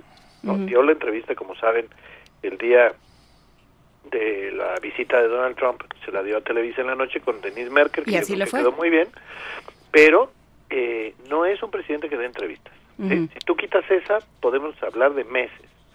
Segundo, tampoco, por supuesto, da conferencias de prensa. Eh, como el propio eh, gobierno federal ha reconocido, pues con Donald Trump, ellos son los que recomendaron, no no le respondemos nada a la prensa, ¿no? O sea, no están acostumbrados a comparecer. Pero tampoco están acostumbrados a comparecer en ninguna otra cosa, porque no comparece en el Congreso, el presidente me refiero, ¿no? O sea, porque ya el, el formato, eh, el, el- el informe como lo entendimos en época Benito y yo, ya no existe, ¿no? no. Bueno, ok, entonces, pero no compareces ante el Congreso. Entonces, tampoco compareces, no sé, ante especialistas, académicos, ante nadie. Entonces, el único espacio de comparecencia es este. Si el formato estuviera bien, ok. Si los jóvenes fueran los adecuados, ok. Si las preguntas fueran las pertinentes, ok. Pero ni siquiera eso. Es decir, es eh, un intento pues claramente fallido de eh, darle la vuelta al formato y de eh, refrendarnos, insisto, que es un presidente que no rinde cuentas, ¿no? Y que es un presidente a quien, a, a quien, que cada vez acarrea menos, ¿no? O sea, bueno, claramente acarrea porque ahí estaban eh, los 300 ayer, pero, pero que cada vez tiene menos posibilidades de hacer el día del me quedé presidente. pensando que a lo mejor la próxima vez podemos llevar a 300 espartanos. Ajá. O, ¿No? todos con, o todos con faldita y, y, este, y sandalias. Oh, pero a luego ver, hay una opción, la, la nueva opción, que es el próximo año pueden ser niños. ¿No? Perdón, ¿qué ibas a, decir? no, no, yo iba a decir ma- que si ahorita. Que si ahorita tuviéramos que correr junto al coche del presidente como se hacía cuando de veras ¿Con Kennedy? no Por eso, con, con- con No, no, Miguel oh, no, no. Alemán. ¿no? O sea, cuando se hacía con el confeti, esto que platicaba Alejandro Rosas en, en el arranque, Sí, claro. si se tuviera que hacer ahorita, ¿quién corría, eh? No, bueno, ¿quién corría solamente persiguiendo el auto? Sí. Este, y no necesariamente aventando confeti. O sea, eh, eh, creo que creo que son de los datos eh, relevantes. Yo ayer escribía escribía ahora sí que en Facebook así nada más en, en ánimo de, de descargarme estoy convencido de que los que estaban ahí no son comillas los jóvenes no Claro. Es decir, eh, eh, en esta lógica de los que estaban ayer representaban a los jóvenes ¿Ninguno de ellos, Daniel? no, no, no, claro que representan a un sector de los jóvenes, por eso digo, no representan a los jóvenes en términos generales, ¿no? Que de es como acuerdo. se le presentó. ¿Representan a un sector de los jóvenes? No tengo duda. Pues, eh, eh, eh, igual que en cualquier edad, pues hay de todo, ¿no? Sin embargo, lo que me parece importante insistir es, a ver, estamos hablando del sector en donde la popularidad del presidente es más baja. O sea, no solo es baja, eh, las encuestas ya ves que dicen 26% de popularidad, la más baja en la historia de los presidentes de México desde que se miden estas cosas. Bueno, Desde Santana. bueno, casi, casi, ¿no? Bueno, entonces, no solo es así baja, sino que entre los jóvenes es todavía más baja. Bueno, de veras eh, esos 300 representan a este sector de los jóvenes que en niveles del, del 80% están en contra de Peña, pero además yo creo que no son estos los jóvenes porque yo creo, tengo la fortuna de que eh, por mi trabajo y, y, por supuesto por mi familia tengo contacto regular con jóvenes, estoy convencido que estos no son los jóvenes. Es decir, que también hay un sector muy importante que debió estar representado ayer, que son los jóvenes críticos, los jóvenes que están queriendo mover este país, los jóvenes que no están esperando que el gobierno haga todo por ti. No sé, que hay jóvenes, insisto, que pudieron haber estado y darle la vuelta al formato. Yo creo que ustedes están en las mismas. Bueno, eh, por supuesto, Juana Inés y, y, Luisa por razones generacionales, ¿verdad? Pero Benito y yo, pues nos toca eh, ir a universidades, dar clases, ese tipo de cosas, eh, y creo de veras que podríamos decir todos, dar testimonio todos, de que hay jóvenes que le hubieran dado la vuelta a cualquiera de los chavos que estaban ahí. Por supuesto. Pero, a ver, a, aparte del el formato, la mise de scène, ¿no? Esta puesta en escena, todo lo que tú quieras decir, ¿dijo algo el presidente? ¿Hay algo que se pueda Bueno, salvo rescatar? que ya leyó su tesis y que estaba bien padre. Yo creo que... que ya, le ent- ya se la explicaron, ya la entendió. Yo creo que si uno, eh, incluso lo discutimos ayer en la redacción de Animal, eh, no hay nota en términos de que haya dicho nada que valiera la pena. Es decir, trató dos temas que eh, eh, no son menores. Uno, por supuesto, por primera vez se refirió a la denuncia del plagio, pero el formato impide que se le haga una repregunta y, por tanto, eh, ese tipo de preguntas terminan siendo, pues, casi ponerle un balón porque le termina pegando como se le da la gana. Es decir, en este caso diciendo, a mí nadie me puede decir que plagié cuando la propia Universidad Panamericana dijo lo contrario, como decía Luis al principio. Bueno, y la otra cosa es, yo no gobierno para la popularidad. eh, frase- Menos mal, porque iría No, usted pues, fatal. sería el peor, ¿no? Este, o sea, eso sí sería como para darle un premio, ¿no? Este, entonces, si uno quisiera ver qué dijo que valiera la pena, pues hay dos o tres frases. Yo no veo más que eso.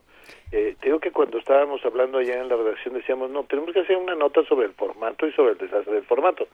No una nota sobre qué dijo el presidente, porque dijo tampoco que no vale mucho la pena. Era muy interesante, Daniel, eh, cómo de pronto lo, lo platicábamos eh, cuando, cuando llegamos antes de entrar al programa, cómo se veía cuando se salía de su, su teleprompter mental, digamos, es un, es un presidente que ya tiene incorporado el teleprompter. Es cierto. Entonces se veía que lo habían dicho y aquí vas a dar este dato y vas a decir, lo estoy diciendo. Cuando habló de la gasolina, que yo creo que ni, ni nuestros expertos en hidrocarburos son tan, tan detallados, Es cierto. este, se veía que le habían, que, que se había pasado. Memoria sí tiene, ¿eh? No, bueno, pero además creo que esto que mencionas en efecto es de las peores partes. Es- Ujú. eh, se supone que es un es un encuentro improvisado, amable, en buena onda, y las preguntas abordan todos los temas que al gobierno federal le importa que se aborden. Sí. Entonces ya Qué ya curioso, ¿verdad? locura, ¿no? Menos mal que no nos llevaron porque no hubiéramos podido preguntar sobre las reformas estructurales, nos, se, nos hubiera confundido el dato. Exacto, no, o sea, oigan, este, eh, eh, ya saben que al presidente le fascina hablar de reformas estructurales, a ver cómo le hacen, pero, no, bueno, entonces, eh, eh, habla de todos los temas que le interesan a este gobierno.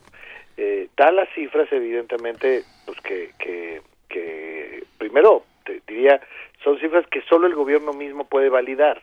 Hoy hay dos millones de nuevos empleos, está bien, ¿cómo validamos esa cifra? Bueno, es parte de lo que vamos a hacer hoy. En efecto, hay dos nuevos empleos si registramos pues, seguro social y demás. El problema es qué tipo de empleos. La escandalosa mayoría de estos empleos son empleos con salarios cercanos al salario mínimo. Entonces tampoco es como para presumirlo, ¿no?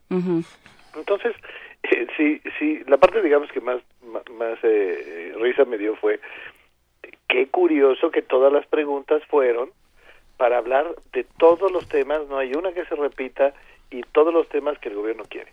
Pero cuando se sale el presidente un poquito, empieza el tartamudeo, empieza la confusión, empiezan las frases que no son claras. Empieza co- a decir cosas como la gente debe estarse preguntando en qué está pensando el presidente Peña Nieto y uno dice, pues no. No, tanto así, no. No tanto así. Facebook. No, eso solo lo pregunta Facebook. Ajá. ¿no? ¿Qué está pasando? ¿Cómo, ¿Qué estás cómo pensando? ¿no? Exacto, ¿no? Ah. No, yo también creo que, que cuando, cuando sale del guion hace preguntas como esta que mencionan. y eh, eh, y además digamos usa el viejo truco que todos eh, en alguna ocasión usamos en la escuela de si te preguntan de las de los elefantes y estudiaste las hormigas ¿no? Vas a las hormigas. pues váyate, vete a las hormigas. Entonces, si te preguntan del plagio, pues dedícale 30 segundos al plagio y de ahí métete a hablar de lo que decía tu tesis, ¿no? El presidencialismo. Y lo- las, las instituciones que nos dieron patria, no te pongas así. Sí, o sea, tú vete a hablar de Álvaro Obregón y de su muerte y de cómo te inspiró para tus propias reformas y ya, ¿no? Y la única mu- mujer, lo está diciendo Tania Mafalda, que habla sobre Oaxaca, entonces aprovecha para, ¿no? O sea, la, la, Claro, la pregunta va para que usted díganos, que Claro, este, díganos llámenos que- a... ¿Habrá la guelaguetza? unidad. Claro, bueno, casi es eso, porque además se acuerdan, la pregunta es, ¿cómo va a solucionar los problemas de Oaxaca? No, bueno, pues sentémonos, porque hay tal cantidad de problemas en Oaxaca que la respuesta puede ser muy larga, ¿no? Este, eh, entonces, es, sí, ¿cuáles, no? O sea, que no se te olvide mencionar la parte de los maestros, ¿no? Ujú. Y entonces, sí, sí, la de los maestros y los bloqueos, ah, ok, ¿no? Entonces, pretexto maravilloso para la reforma educativa, ¿no? Este, lo, lo que hemos oído cien veces. Oye, Daniel, ¿habrá algo nuevo en este informe de no gobierno?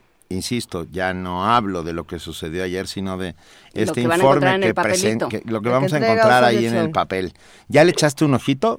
Yo ya le eché y te diría que no hay así nada fundamental. Creo que, que parte de lo que me preocupa de este informe es la, la eh, insistencia de manejar las cifras para que puedas decir prácticamente lo que quieras, ¿no? Eh, pero yo no veo así grandes cosas.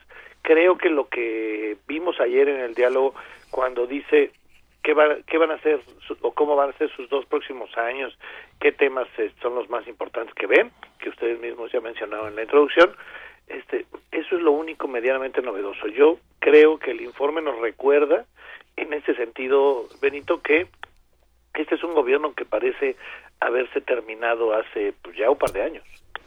Y Lo cual es muy grave porque el- el- Proyecto, me refiero, ¿no? ¿Sería como el último informe de gobierno? Pues yo creo, Eh. o sea, no, no, bueno, eh, digamos, eh, el último informe... eh, Estoy hablando en términos metafóricos. Exacto, ¿no? Siempre tiene otro tipo de características, pues, pero tiene razón. Es, un informe de un gobierno que ya se cansó, es un informe de un gobierno que tuvo gasolina un año y medio para empujar las reformas. Y que luego le Eh, subió y ya no la pudo pagar. ya, ¿no? Exacto, y se acabó, pum, ¿no? Entonces, es un gobierno que flota, que, que, que es eh, continuidad, pero que no ha tenido en los dos últimos años y medio eh, una idea novedosa, una iniciativa que valga la pena, ¿no? Oye, Daniel, ¿cómo podremos ir siguiendo este análisis exhaustivo que hará Animal Político? Mira, vamos a empezar eh, a las 10 de la mañana y a partir de esa hora, eh, yo creo que, pues, digamos, las primeras notas van a salir quizá a la una, pero a través de arroba pájaro político eh, en Twitter y pájaro político en Facebook, ahí vamos a estar metiendo todas las notas, todas las conclusiones, vamos a hacer videos, vamos a hacer este transmisiones en vivo para ir contando cosas, ¿no? Eh, pero el ánimo es que, pues más o menos, insisto, a partir de la una de la tarde, aunque empezamos a las 10 de la mañana, empiecen a, empecemos a publicar en la página y en nuestras redes cada una de las frases que estamos revisando y eh, qué datos podemos eh, eh, darles para comprobar que es cierto o que es falso. Dice Juan Ramírez Marín, ya para terminar en redes, el problema en este país es que no hacemos nada más que mofarnos. ¿Será, Daniel? Pues mira, yo creo que no, digo, yo creo que eh, eh, primero mofarnos no, no está mal, pero... Porque de eh, algo tenemos que vivir. Pues sí, ¿no? Pero en todo caso, yo soy un convencido de que si uno cree esto legítimamente, lo puedes creer, pues la solución es hacer algo. Es Ujú. decir, y cuando digo hacer algo, pues no estoy diciendo que nos vayamos al cerro a, este, a iniciar la revolución, me refiero a que pues métanse una organización ciudadana, este, eh, tomen el destino en sus manos, o sea, hay tantas cosas por hacer, tantas organizaciones en que participar, tantas iniciativas que empujar, pues que creo que esa es la, la, la respuesta básica, ¿no? Pues sí. Sí, y, y bueno, no olvidemos que en las democracias, incluso las tan frágiles como la nuestra, Ajá. está el poder del voto. Claro. No, entonces... toda de la organización ¿Eh? ciudadana. Claro, en este país hay más de 30 mil organizaciones de la sociedad civil, ¿eh? Más de 30 mil, pues al, elige la que quieran. Y además, en efecto, pues para eso se inventó el voto. Pues sí, pues seguiremos, Daniel. Muchísimas gracias. No, Suerte con el sabueso. ¿Todavía podemos, ¿Todavía podemos fondearlos, Daniel? Ahí estamos, ahí estamos en... eh, si uno entra, y muchas gracias por dejarme decirlo, si uno entra a animalpolitico.com, ahí dice eh, fondea, le das clic y ahí te explica todos los pasos. 80 pesos eh, es eh, suficiente para que, digo, y por supuesto más también, pero me refiero desde 80 pesos, encantados de la vida, este... eh, bueno, fíjate, gente que nos fondea, no solo hay que insistir que eh, nos fondea para iniciativas como el Sabueso, sino que además los volvemos parte, los invitamos y hoy va a haber gente que nos fondeó participando. Ok, no, no, no, ningún teniente de corbeta, no. Sin tener nada contra los tenientes de corbeta. pero- Sí, nada, claro, nada contra los tenientes de corbeta. Nada contra ellos. Gracias, Daniel. Un abrazo. Abrazo, abrazote. Gracias, Daniel. Búscanos en redes sociales, en Facebook como Primer Movimiento UNAM y en Twitter como P Movimiento o escríbenos un correo a primermovimientounam@gmail.com. Hagamos comunidad.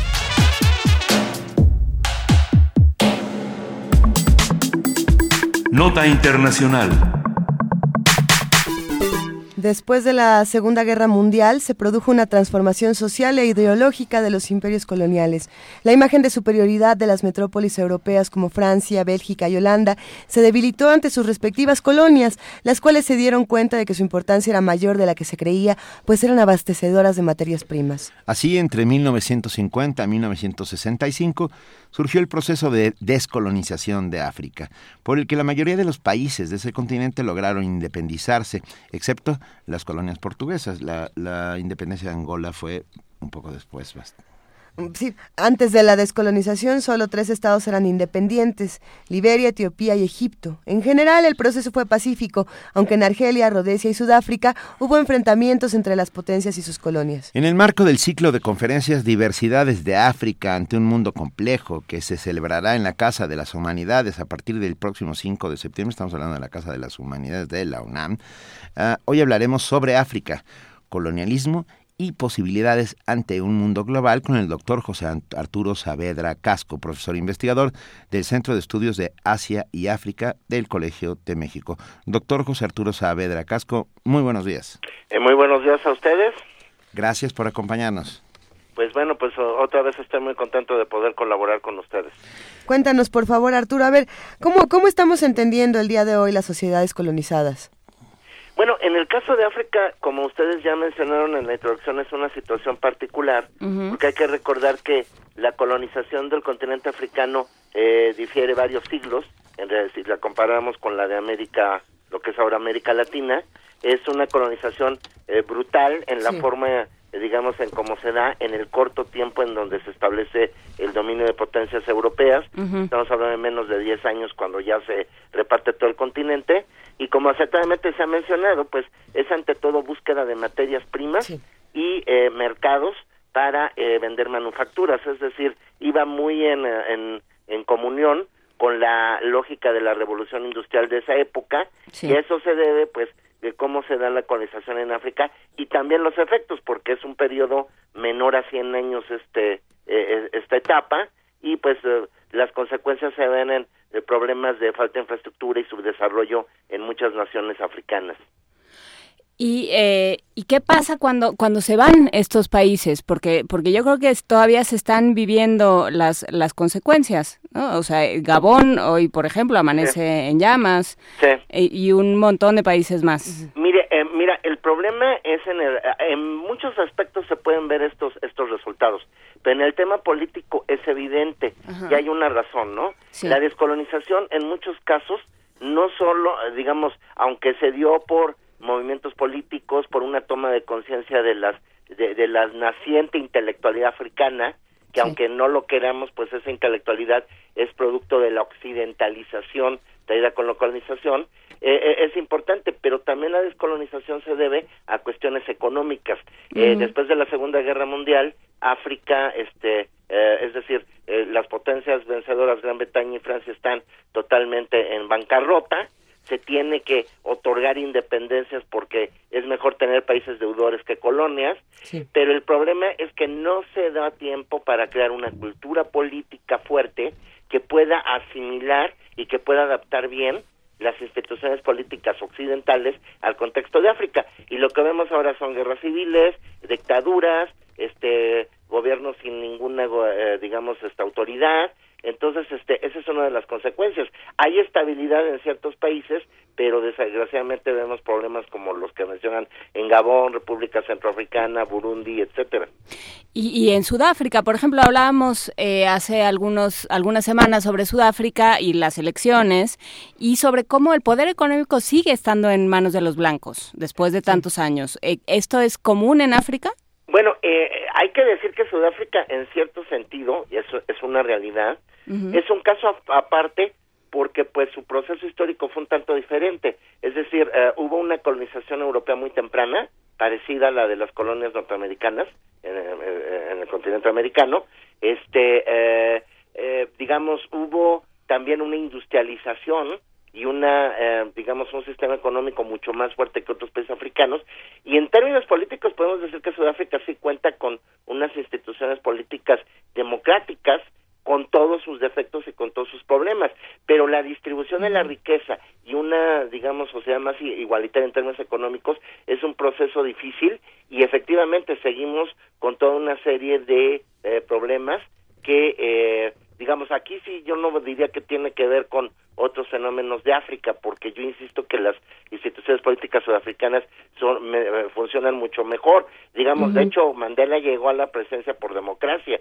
El los gobiernos actuales pues son elegidos democráticamente. El ANC perdió espacios por una situación de inconformidad de la población. Pero el problema de Sudáfrica es que pues sí, sigue habiendo problemas de marginalidad muy fuertes que no se han resuelto en 20 años. Y entonces estas estructuras políticas que existen en Sudáfrica no existen, no son comunes al resto de África. Pues podemos decir que de alguna forma, con todo y lo duro que fue el apartheid y la historia tan terrible que tuvo Sudáfrica esos años, sí creo instituciones políticas y una cultura política que hay países africanos que no tienen. Eh, mira, por ejemplo, te lo pongo eh, simplemente en muchos países africanos, los, los partidos políticos, más que partidos políticos que, que tengan una identidad, eh, digamos, una formación por ideologías, tienen más bien, digamos, una formación por identidad étnica. A veces los, o sea, se hace más complicado porque más que hablar de partidos políticos estamos todavía hablando de conflictos étnicos y regionales para contender por el poder. Y por otro lado, pues todavía hay un vicio de que las potencias europeas y ahora China, pues con tal de invertir y con tal de sacar materias primas como se hacía hace eh, 100, 150 años, este pues avalan gobiernos este corruptos dictaduras etcétera etcétera digo tampoco digo que sea muy sano el intervenir como lo hacía el Fondo Monetario Internacional el Banco Mundial en decisiones de estados africanos pero el problema es que eh, estamos digamos en una situación en la cual eh, pues no se pueden resolver los problemas a corto plazo no sí. Oye eh, José José. Arturo Saavedra.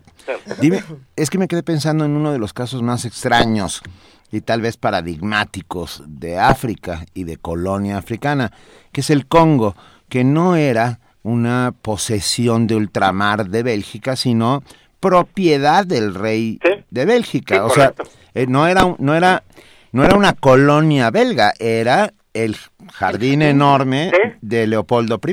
Claro, claro. Que, que, es un caso complejo, ¿no? Claro, lo que pasa es que, eh, mira, eh, en este caso es interesante, cuando se empieza a dar el proceso de colonización en África, la primera etapa no es una intervención directa de gobiernos, sino creación de compañías. Y en el caso de Bélgica, este señor se las arregló para mandar exploradores y para reclamar antes de la conferencia de Berlín que él ya había invertido en un territorio inmenso y que por eso era su propiedad. Un caso similar es lo que son las colonias de Rhodesia, lo que es actualmente Zambia y Zimbabue. En principio era una compañía privada de Cecil Rhodes, el gran empresario británico, y ya con el eh, con el paso de los años y por la ingobernabilidad que tenían las compañías, porque obviamente no podían someter a las sociedades africanas cuando éstas se dieron cuenta de cómo iba la colonización, es cuando ya entran directamente los gobiernos europeos y se quedan las cosas. Pero en el caso de Bélgica, si ustedes tuvieran la oportunidad de leer la novela de Sueño Celta de Vargas Llosa, viene un poco la historia, había crueldades terribles, se cometieron genocidios, atentados a lo que ahora llamamos los derechos humanos, que en esa época no se mencionaban y que y que y que y que no fue hasta que se hicieron públicas las atrocidades y la muerte también de, de- del rey de Bélgica que hicieron que Bélgica ya lo tomara como una colonia. Un Sí, se- protectorado, ¿no? Originalmente. Sí. Sí se mencionaban, lo que cambiaba era el, el concepto de humano, yo creo. Más bien. A mí me gustaría preguntarte, José Arturo, cómo se inserta en todo lo que hemos, lo que hemos estado platicando en esta mesa, eh, este documento que elaboró el Programa de las Naciones Unidas para el Desarrollo, este informe, eh, donde precisamente el informe de desarrollo humano de África 2016, donde lo que dice plantea una discusión muy muy interesante, eh, partiendo de todo lo que hablamos, dice que bueno que África no va a cumplir con estas aspiraciones de desarrollo si no cierra y, y aquí es como otro factor la brecha de género que hay eh, en este continente. Pues mm, yo creo que ese es un problema entre muchos, ¿no? Eh, Es decir, habría que pensar que independientemente de, de, que si nosotros comparamos otras regiones del mundo, probablemente el tema del género sea todavía muy, muy, muy complicado, muy disparejo, pues ya, ya ha habido presidentas africanas, tenemos en Liberia a esta señora Johnson, este, en, en ciertos países africanos, en ciertos países africanos, la, la, la acción política de las mujeres es muy importante, inclusive en términos de producción, en términos de empresa. Hay países como Kenia, Tanzania, en que eh, en realidad son mujeres las que sostienen parte de las empresas locales más importantes. Y yo creo que pues ese es un problema entre muchos, ¿no? Eh, yo creo que también el problema, más que una cuestión de género, es eh, eh, eh, invertir más y que haya más posibilidades de que los las naciones africanas puedan este digamos competir en, en el término de su campo que es el de la agricultura en la producción de, de, de ciertos este materiales de ciertas materias primas y que tengan una situación de apoyo de inversión y de apertura a mercados que generalmente no se tiene. Todavía hay una eh, es, es estructura muy eh, postcolonialista si es que yo le podría llamar en ese sentido de cómo se relacionan lo- los países africanos con el resto del mundo. Entonces yo creo que, bueno, entre 20 mil cosas y que creo que también en el género hab- habría que ver eh, cómo se desarrolla, habría que revisar muchas más situaciones eh, en beneficio de, de, una mejor situación para los africanos. De verdad, muchísimas gracias por estar esta mañana con nosotros. El ciclo de conferencias Diversidades de África ante un mundo complejo ah, es a partir del lunes 5 de septiembre, el próximo lunes de 18 a 20 horas. Antropología, historia, literatura, relaciones internacionales, economía, política y sociología. Eh, pueden ustedes inscribirse en www.cashum, c a s h u m Que es la página de Casa de las Humanidades. Casa de las Humanidades. También en www.suea, S-U-E-A.unam.mx. Lo vamos a subir a nuestras redes sociales y ahí están incluso teléfonos para informes e inscripciones. No sabes cuánto te agradecemos es que estés esta mañana con nosotros hablando sobre África. No, igualmente, me da mucho gusto poder conversar con ustedes. Muchas gracias, un abrazo. Igualmente, hasta luego. Primer movimiento. Clásicamente... Incluyente. 8 de la mañana con 49 minutos. Nosotros discutimos los temas de África todavía aquí Y siempre en nos esta agarra el micrófono cuando se abre, cuando... Sí, porque... Es que mira lo que pasa, pues sí, es que el asunto de las fronteras, si, si yo me invento las fronteras donde yo quiero, pues claro que hay broncas étnicas, pero Bueno, ya tenemos en la línea y lo agradecemos enormemente a Guadalupe Ferrer, la titular de la Dirección General de Actividades Cinematográficas de la UNAM. Muy buenos días, Guadalupe. Muy buenos días, Benito, Luisa, Juana Inés. Buenos días. ¿Cómo Buenos estás, días. querida Guadalupe? Oigan, pues miren, hoy eh, yo quiero hablarles un poco de Kurosawa, de Akira Kurosawa, ¿no? Y bueno, este cineasta extraordinario japonés.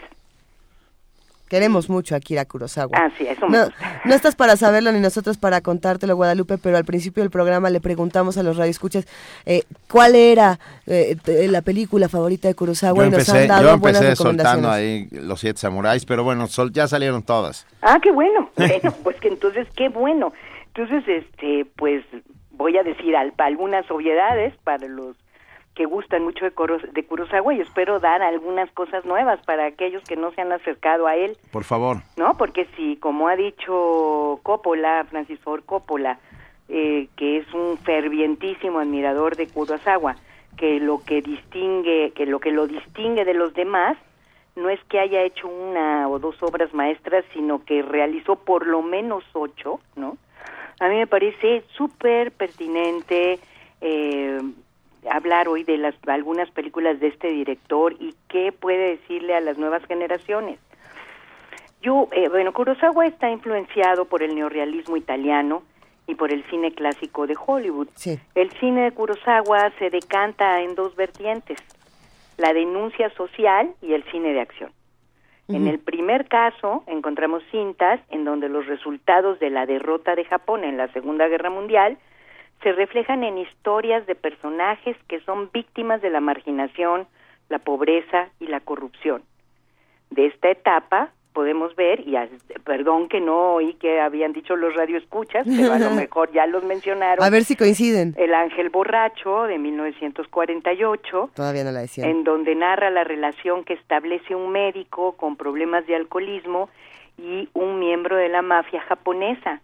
La relación se da de una manera fortuita y esto que siempre logra también Kurosawa pone en duda los altos valores morales del doctor en este caso.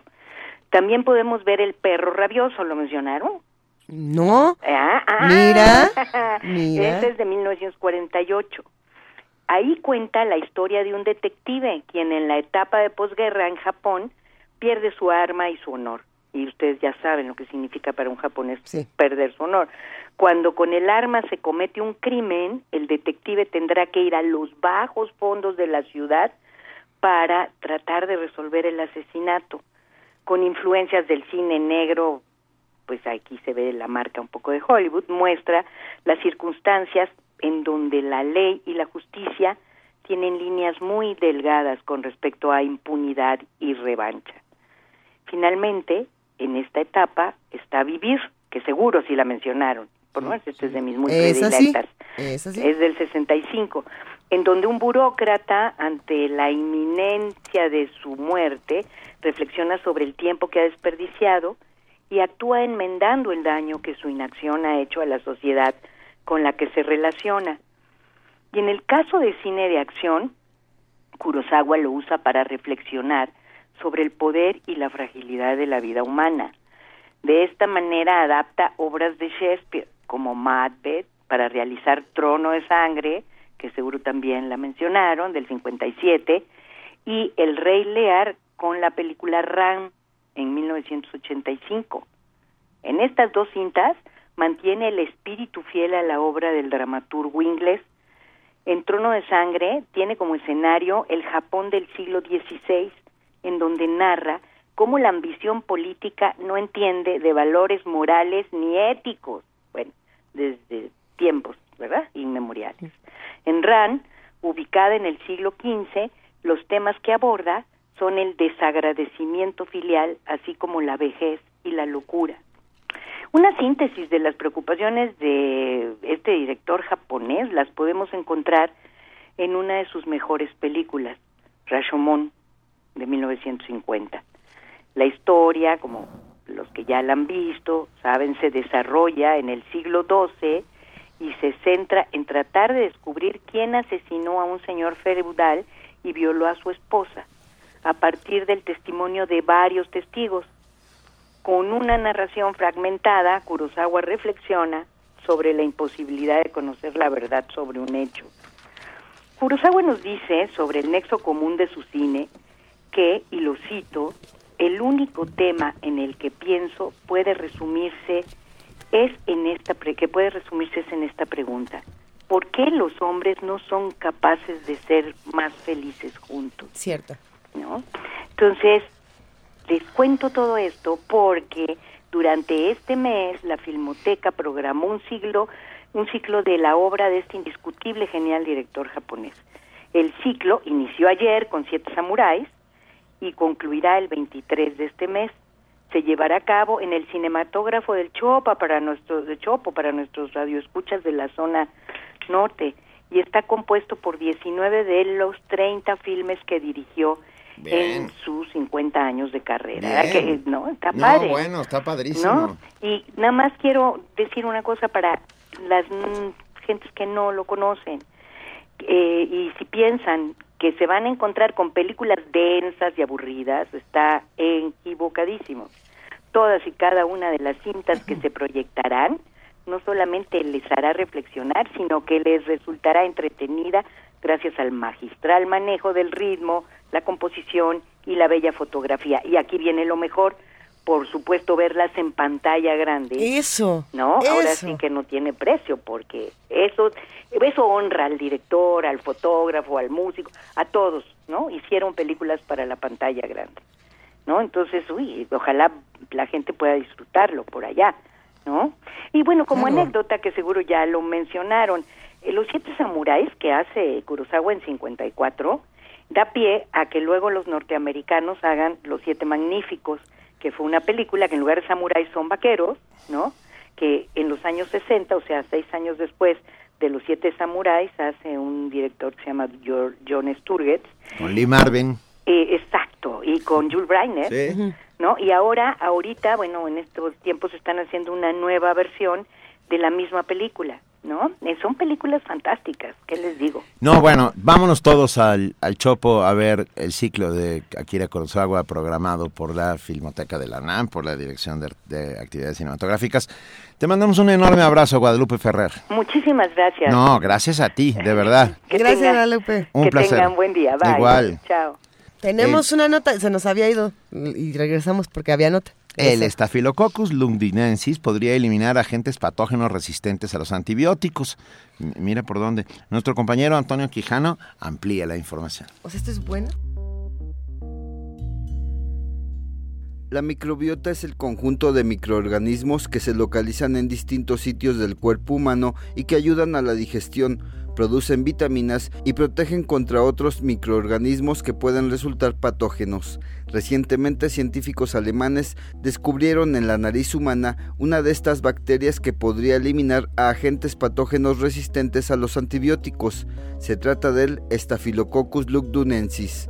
Estrella Mireya Cervantes García, del Departamento de Microbiología y Parasitología de la Facultad de Medicina de la UNAM, dijo que el organismo referido es desechado en los laboratorios que habitualmente dan preferencia al Staphylococcus aureus por su multiresistencia a los antibióticos. Esta bacteria, desgraciadamente, siempre eh, en el laboratorio se le desecha, no se le toma en, cuenta porque creen que no es patógeno o debido a que en los cultivos le damos preferencia a Staphylococcus aureus o epidermidis. Además de que esta bacteria se puede ver su crecimiento después de 24 horas, sería como las 48 o 72 horas, en medios utilizados para Staphylococcus aureus.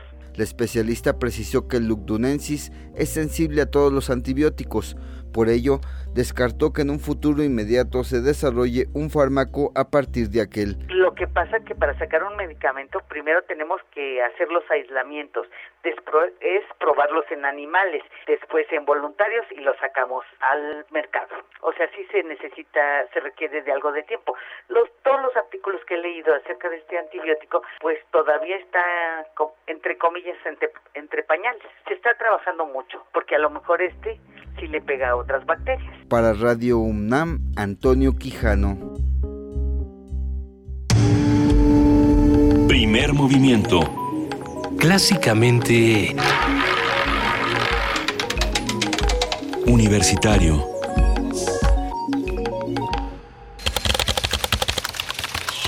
informativo. La UNAM.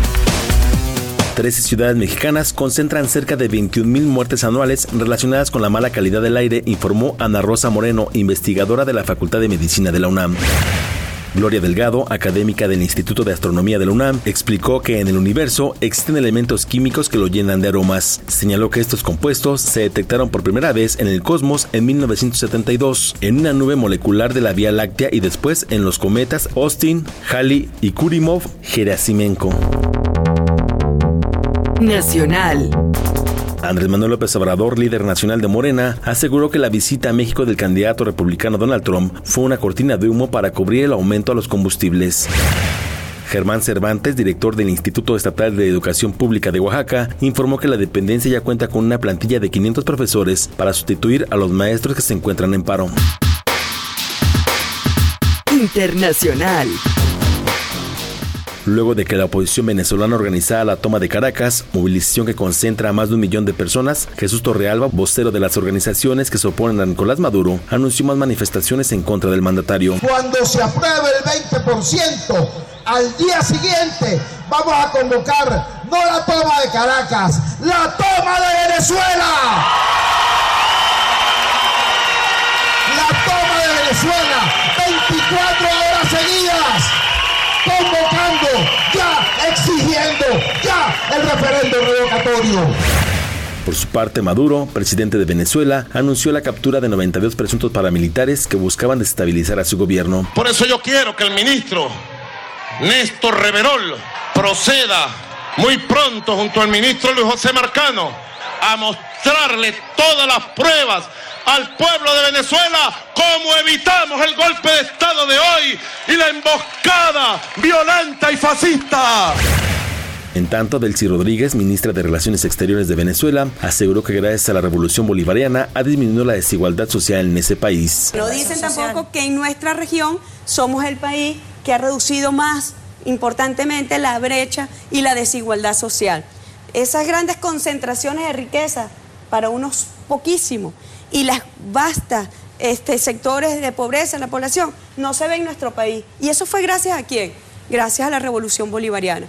Por eso se le pretende criminalizar. Es la criminalización del derecho a la autodeterminación, del derecho a la autodeterminación de nuestro modelo político. Deportes. Esta noche la selección mexicana de fútbol se enfrentará a El Salvador en el marco de las eliminatorias mundialistas. Juan Carlos Osorio, técnico de la escuadra, dijo que el partido será una oportunidad de reivindicarse con la afición luego del fracaso en la Copa América. Entonces nos parece que más allá de tres puntos es esa gran oportunidad de reivindicarnos con nosotros mismos, con la afición y con toda la gente ligada a la selección. Y lo que sí hemos trabajado fue tal vez lo que faltó en ese juego, y era tener un plan B, eh, un dispositivo en caso de que no funcionara eh, plan original. Un día como hoy. Hace 25 años murió Alfonso García Robles, quien recibió el Premio Nobel de la Paz 1982. El diplomático mexicano fue fundamental para la firma del Tratado de Tlatelolco, que contribuyó a evitar que América Latina y el Caribe utilizaran armas nucleares.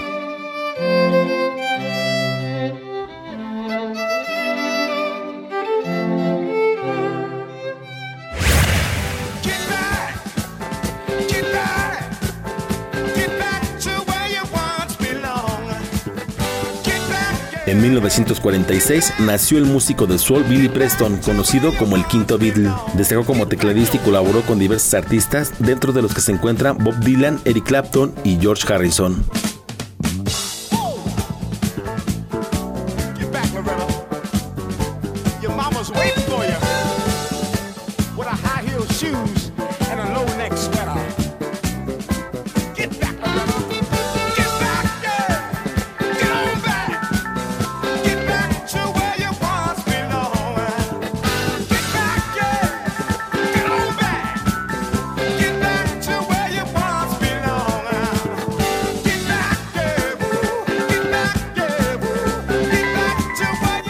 Información. Buenos días.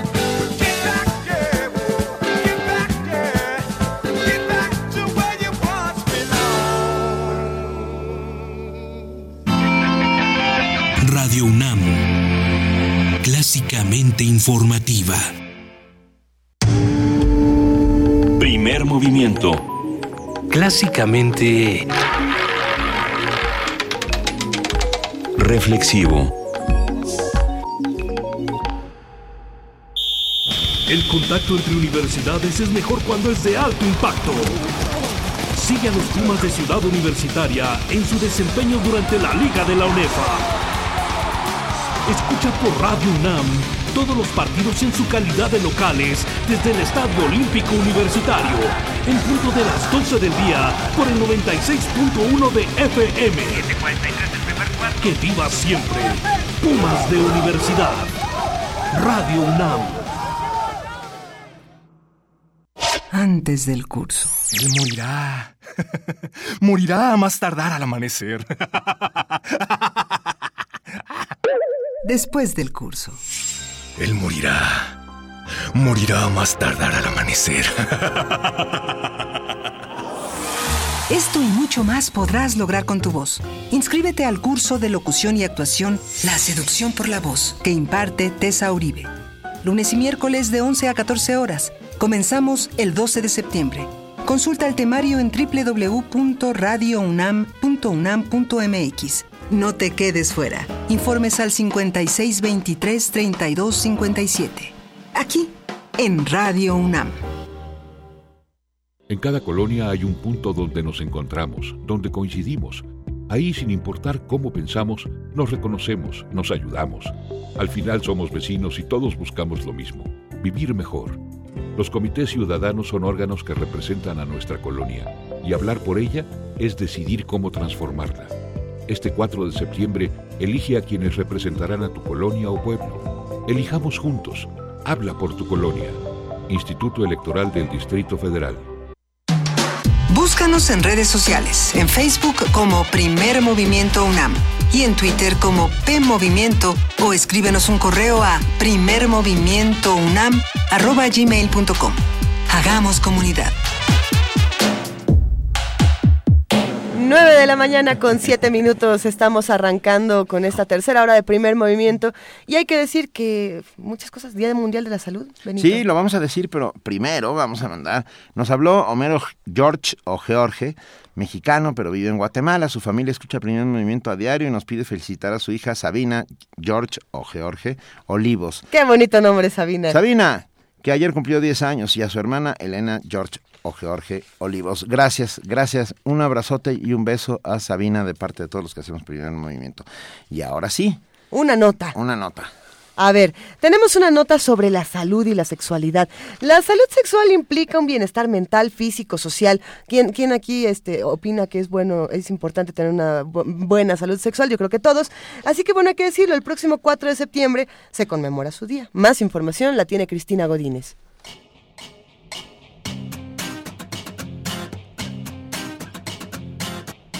La salud sexual mantiene una estrecha relación con el bienestar mental, físico y social de las personas, por lo que es muy importante analizar la situación que se vive en nuestro país. En promedio, los jóvenes inician su vida sexual a los 15 años de edad. El 97% conoce al menos un método anticonceptivo, sin embargo, más de la mitad no lo utilizaron en su primera relación sexual. Datos de la Secretaría de Salud muestran que 17.4% de los nacimientos corresponden a mujeres menores de 20 años, y de ellos entre 60 y 80% no fueron planeados. El doctor Gabriel Contreras San Juan, presidente de la Asociación Mexicana para la Salud Sexual, refiere algunas acciones que inciden en la salud sexual.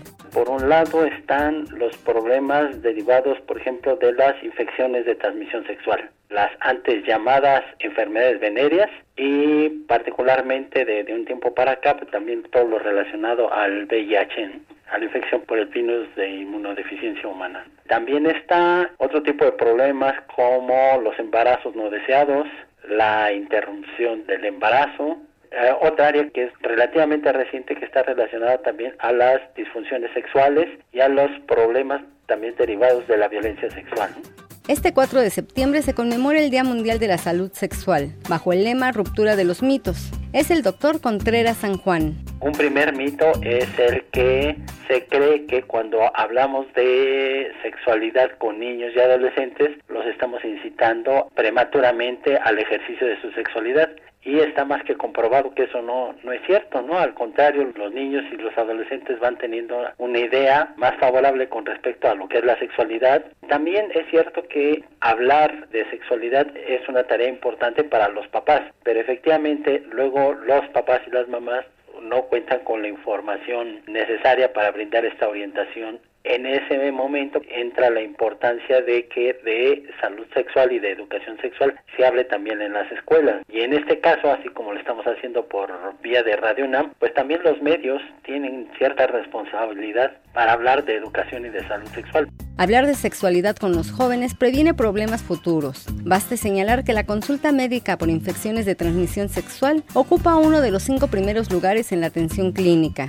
Es la maestra Ena Heréndira Niño Calixto, del programa de sexualidad humana de la Facultad de Psicología de la UNAM. Hay que promover la salud sexual, hay que hacer campañas de información, pero no solamente de información biológica para prevenir los embarazos o para prevenir las infecciones de transmisión sexual, sino más bien información que nos permita adentrarnos al autocuidado, al autoconocimiento del cuerpo para lograr el disfrute de ese cuerpo y de la genitalidad, para poder decidir cuándo acceder a un método anticonceptivo. Entonces, la eh, promoción de la salud sexual implica, por lo tanto, el asumir que esta salud sexual es un derecho humano básico. Para Radio UNAM, Cristina Godínez. Primer movimiento. Clásicamente... Universitario.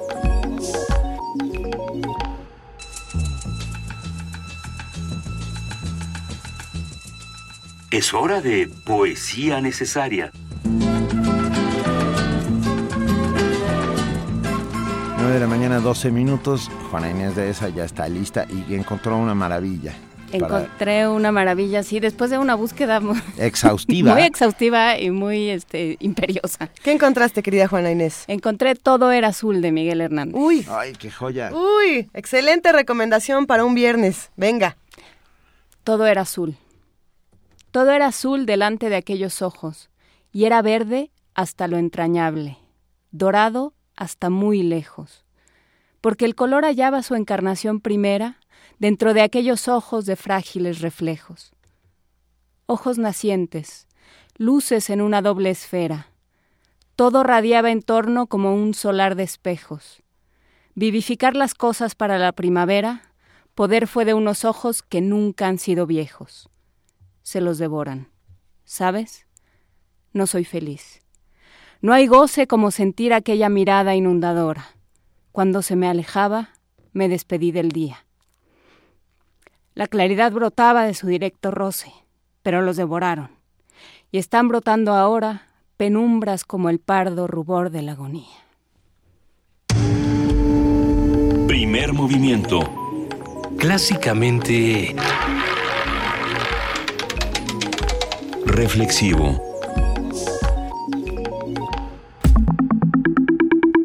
La mesa del día. 9 de la mañana con 13 minutos y como nosotros los queremos mucho en viernes, tenemos boletos. Y tenemos boletos del taller coreográfico de la UNAM en su temporada 96. O sea, se dice fácil. No, hombre. Sí. ¿96? Ya, ya no son ¿Apenas? los mismos bailarines. no, puede ser.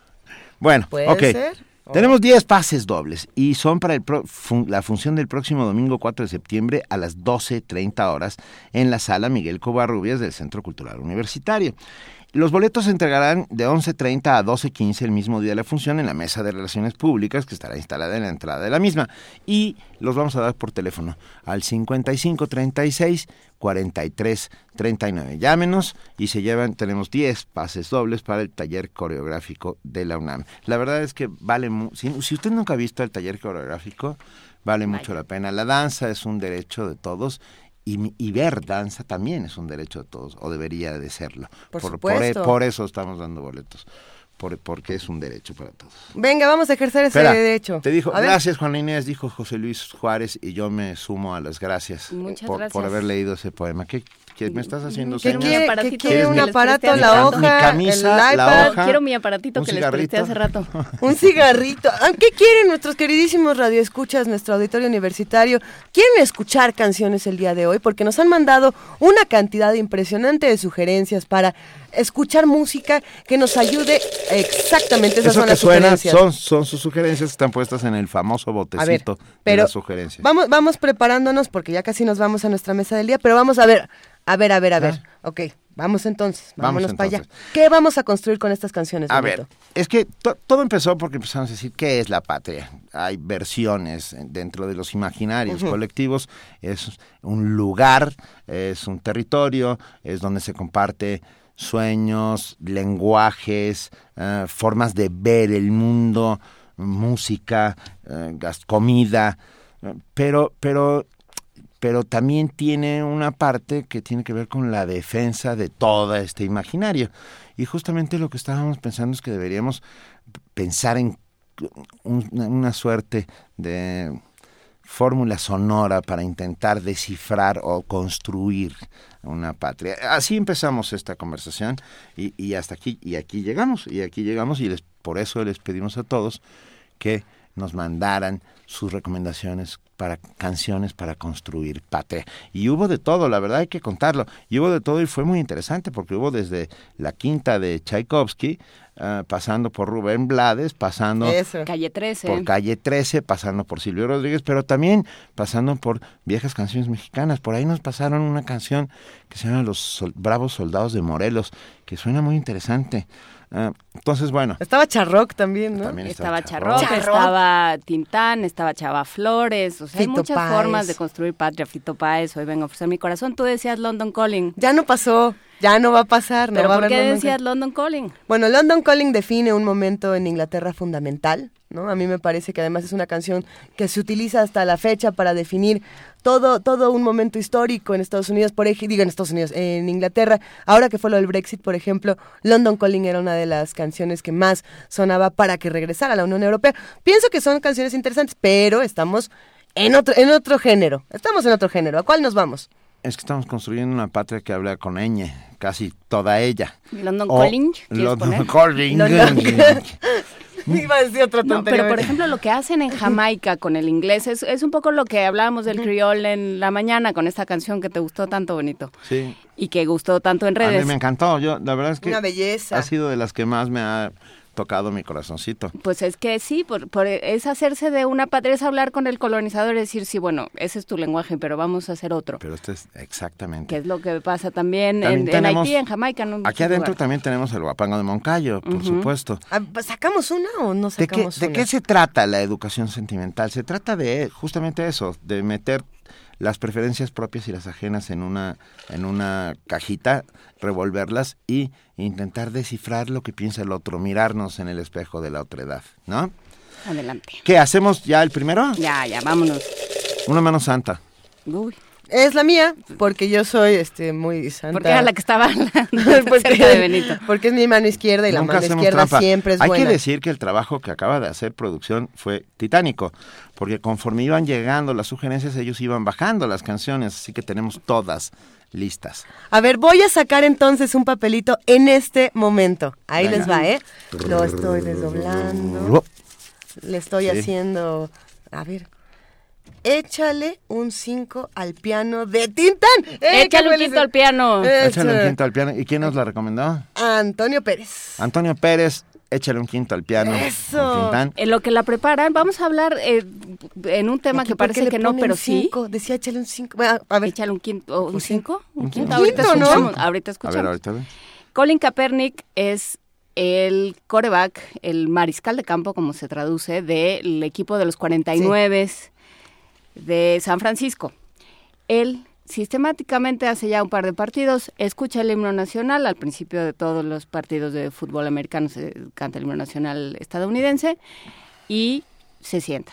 Porque dice, aquí en este país las, las vidas de los, de los negros para los policías no son iguales que las vidas de los blancos.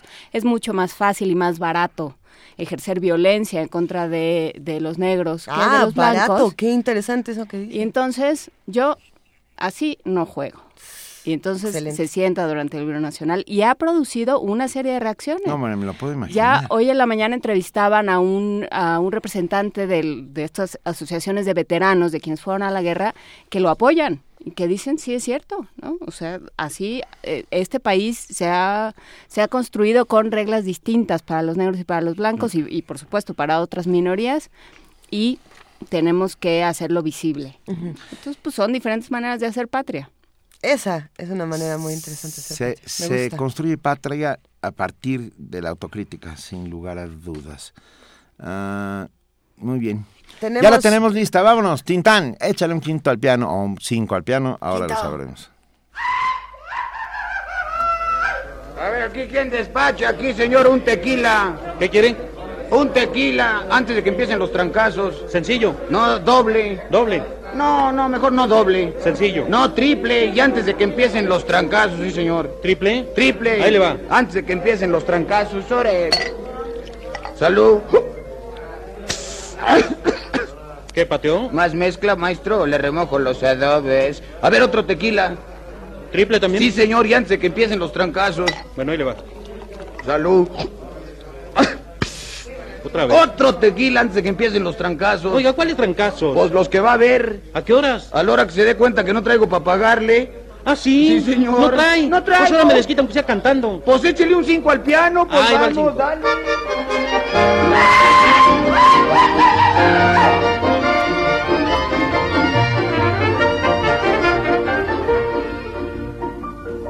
Échale cinco al piano, peseta de un jalón, y véngase mi prieta pa' en medio del salón.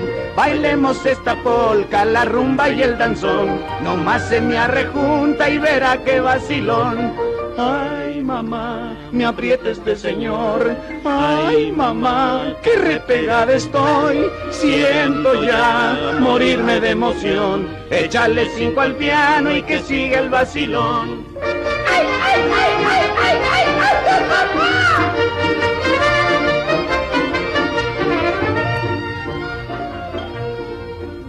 Afloje la cintura, no pierda su compás y mueva la cadera con más velocidad. Repéguese otro poco, no se haga para atrás, ni se haga tan ranchera y aprenda a vacilar. Ay, mamá, me aprieta este señor. Ay, mamá, qué repegada estoy. Siento ya morirme de emoción. Échale cinco al piano y que siga el vacilón.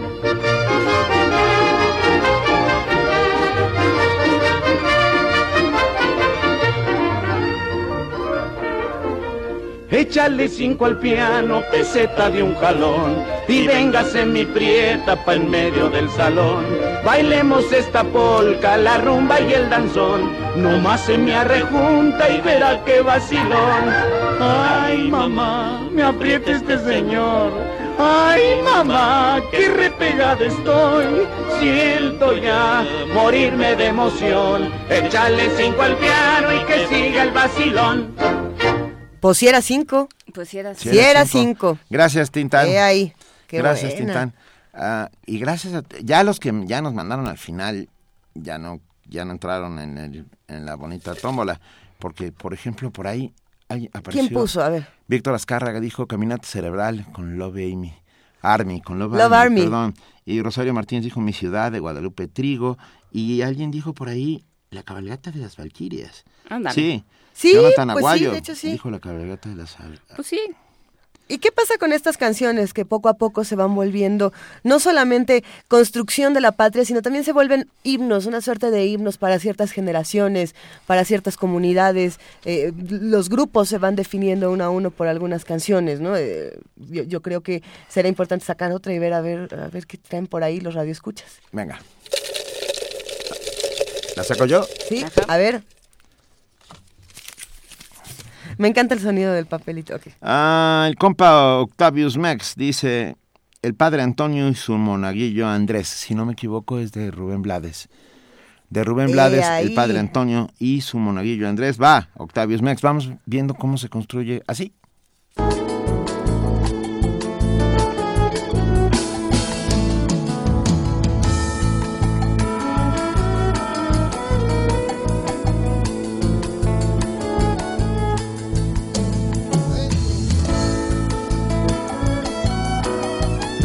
Ramírez, violín.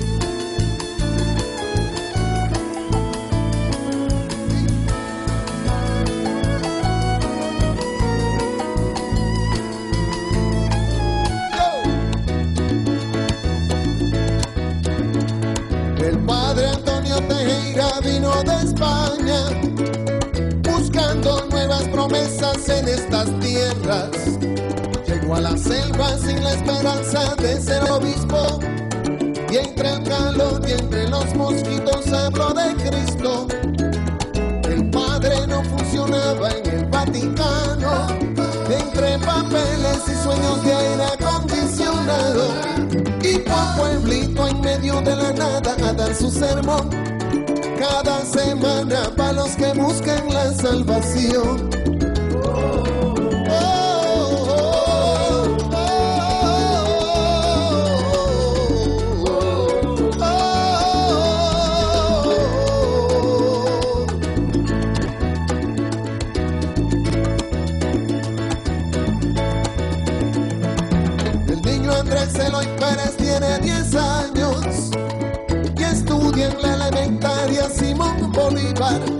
Todavía no sabe decir el credo correctamente. Le gusta el río, jugar al fútbol y estar ausente. Le han dado el puesto en la iglesia de Monaguillo. A ver si la conexión compone el chiquillo. Y la familia está muy orgullosa porque a su vez se cree que con Dios conectando a uno conecta diez. Suenan las campanas, un, dos, tres. El padre Antonio y su monaguillo Andrés. Suenan las campanas otra vez.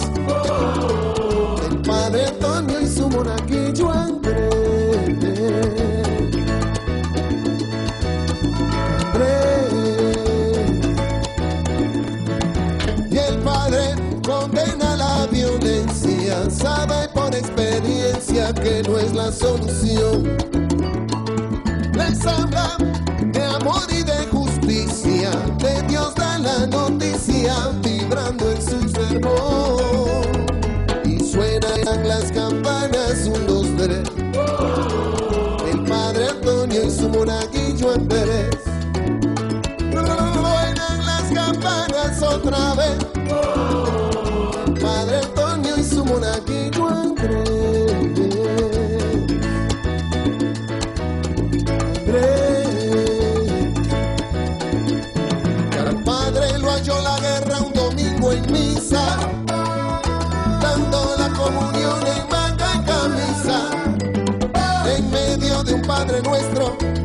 Matador y sin confesar su culpa le disparó. Y Antonio cayó hostia en mano y sin saber por qué. Andrés se murió a su lado sin conocer a Pelé. Y entre el grito y la sorpresa, agonizando otra vez, estaba el Cristo de palo clavado en la pared.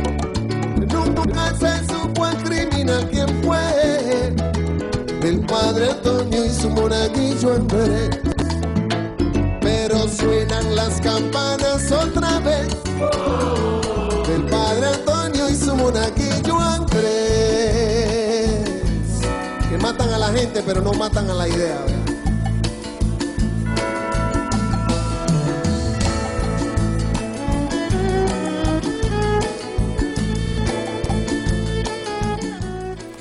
Qué, qué buena esta rola de Rubén Blades o Rubén Blades o como le quieran decir. Ah, Un brevísimo dato. A mí lo que más me gusta de Rubén Blades es que le llaman el poeta de la salsa. Eh, bueno, pero perdón, antes de que suceda otra cosa, muchas gracias a AM, al 860 de AM, por haber estado enlazado hasta ahora con nosotros.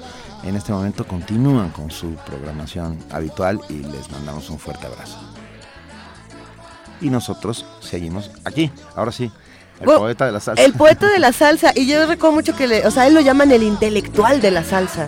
¿no? Entonces, las letras que, que- que se maneja el, el buen Rubén Blades son otra cosa. Además de que hay que decirlo, yo creo que, y bueno, son muchos los que sostienen que esta relación que tiene con Willy Colón, esta relación profesional, es lo que, lo que generó como este exitazo y que también se reconfigurara mucho el panorama de la salsa internacional.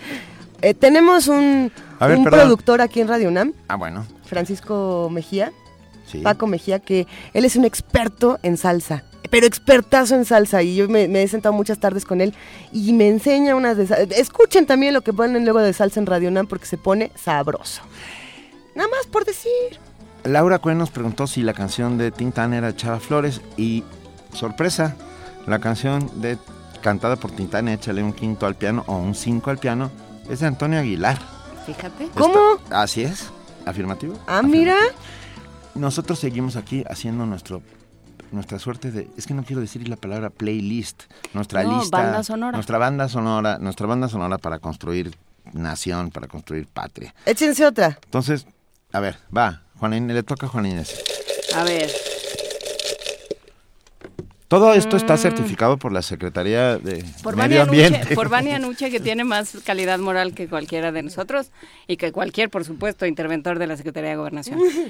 Bueno, Manuel sí. García, arroba Manuel Jarapo, dice Los dinosaurios de Charlie García. Esa es mi canción Ah, para ser padre. La verdad es que es que sí hemos tenido una mezcla tan ecléctica como es justamente la construcción de patria. La patria se construye desde diversas trincheras, desde Tenemos que diversas caber maneras, todos, muchachos. desde diversas formas de pensar el mundo. ¿Le podemos mandar un abrazo a Gastón García Marinosi? Sí. Es que yo siempre que escucho a Charlie García pienso en él, no sé por qué. Pero él Porque él es fan. Con todo que es argentino y odia el refresco en bolsa. Pero le encanta a Charlie García. Y, Y que vino a hacer patria a la Ciudad de México y se lo agradecemos mucho. Pues sí, hay que, hay que leerlo. Tiene unos libros increíbles. Su nuevo libro que presentamos aquí, lo vamos a volver a recomendar más adelante. Viaje Pero- al fin de la memoria. Viaje al fin de la memoria. Ya no me voy a acordar de nada el resto del día, pero me acordé de ese Pero- título, Viaje al fin de la Me memoria quedé- en Tusquets. Me quedé pensando que por supuesto los migrantes hacen patria. Por supuesto. Hacen Y una ese libro se trata nueva. de eso. Justamente. Justamente se trata de eso.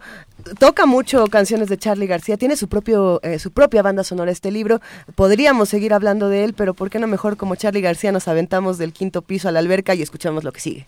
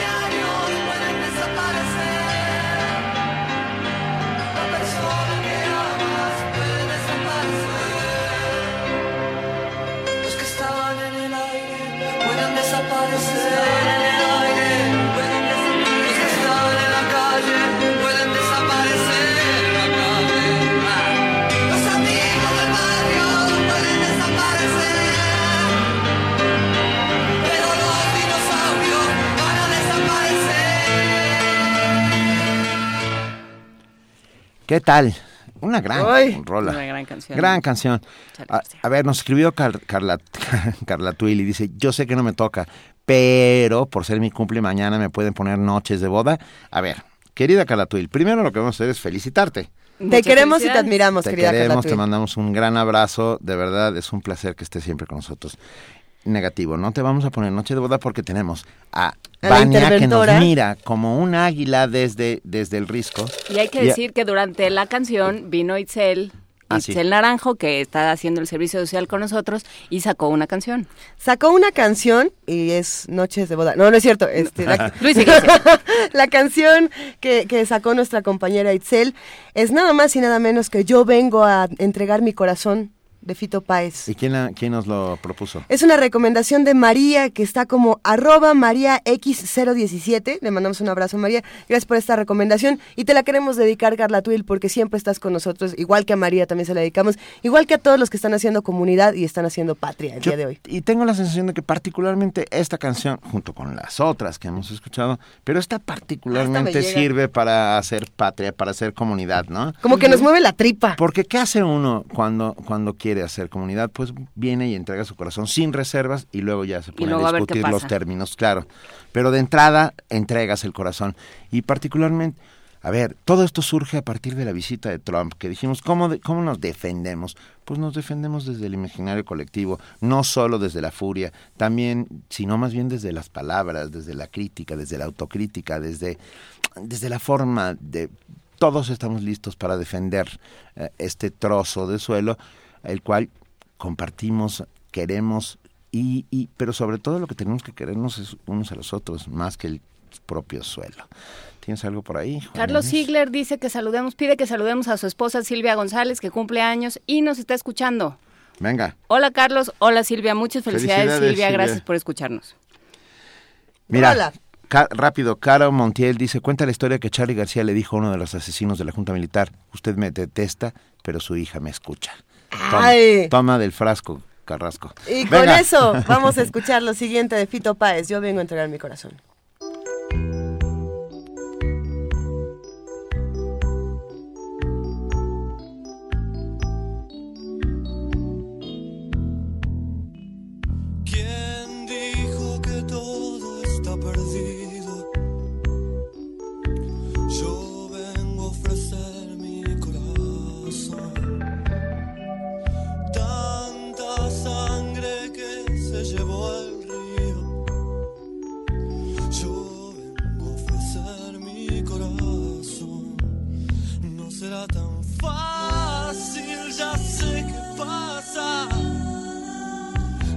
Tan simple como pensaba, como abrir el pecho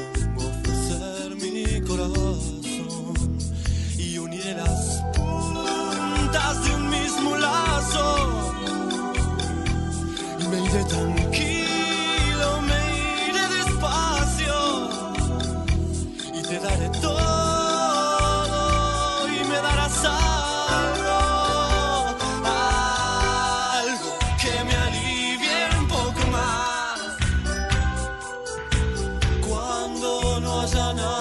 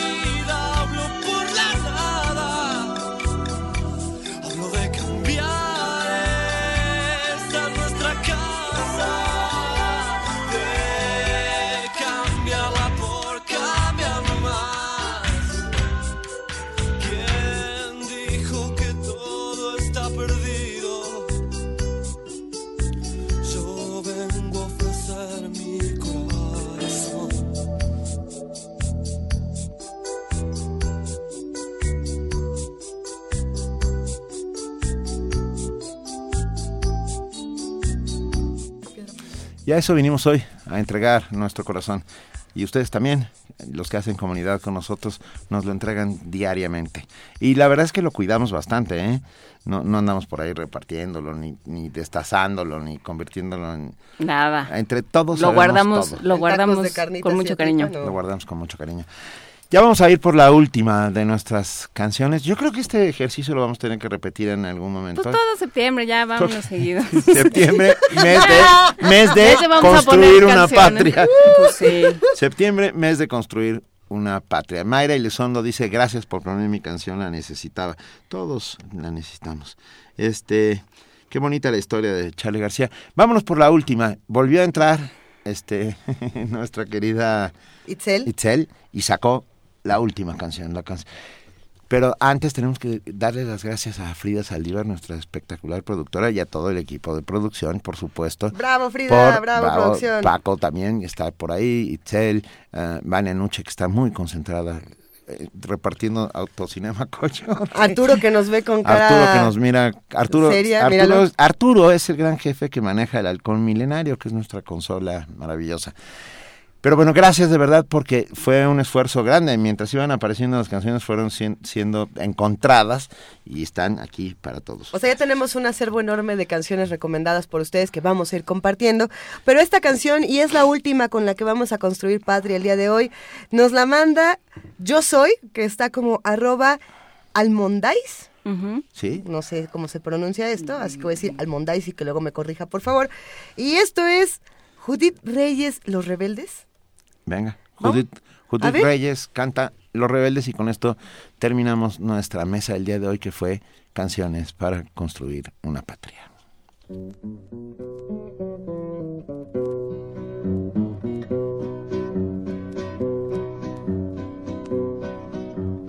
Voy a decir lo que pasa en este México enfermo, de la miseria que al pueblo le regaló su gobierno. Yo vivo en una colonia sin agua, luz ni drenaje y desconozco el progreso del que habla un gran personaje. Mis hijos no se alimentan con huevos, leche ni carne. No gano para zapatos, ni puedo alfabetizarme. Aunque trabajo y trabajo, yo sigo siendo muy pobre. No soy como el funcionario, roba y engorde y engorde.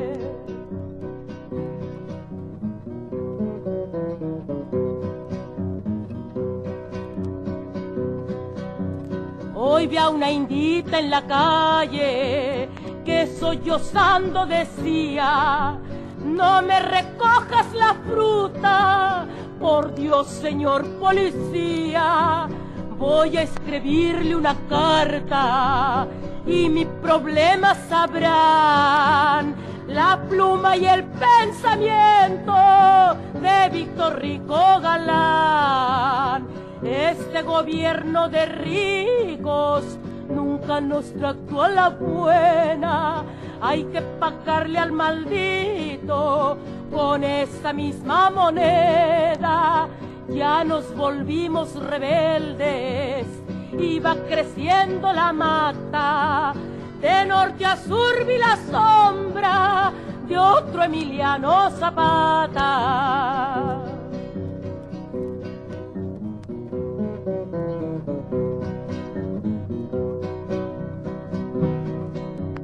Peones del campo y empleados, costureras y albañiles, para hacer valer sus derechos, ya necesitan fusiles. Obrero que andas peleando, demanda que no se gana.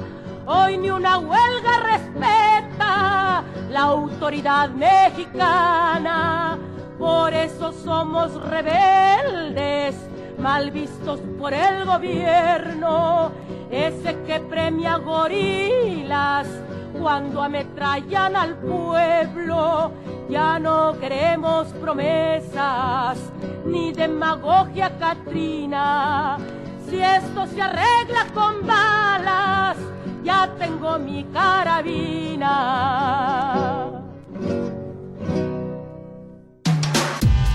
Primer movimiento. Podcast y transmisión en directo en www.radiounam.unam.mx.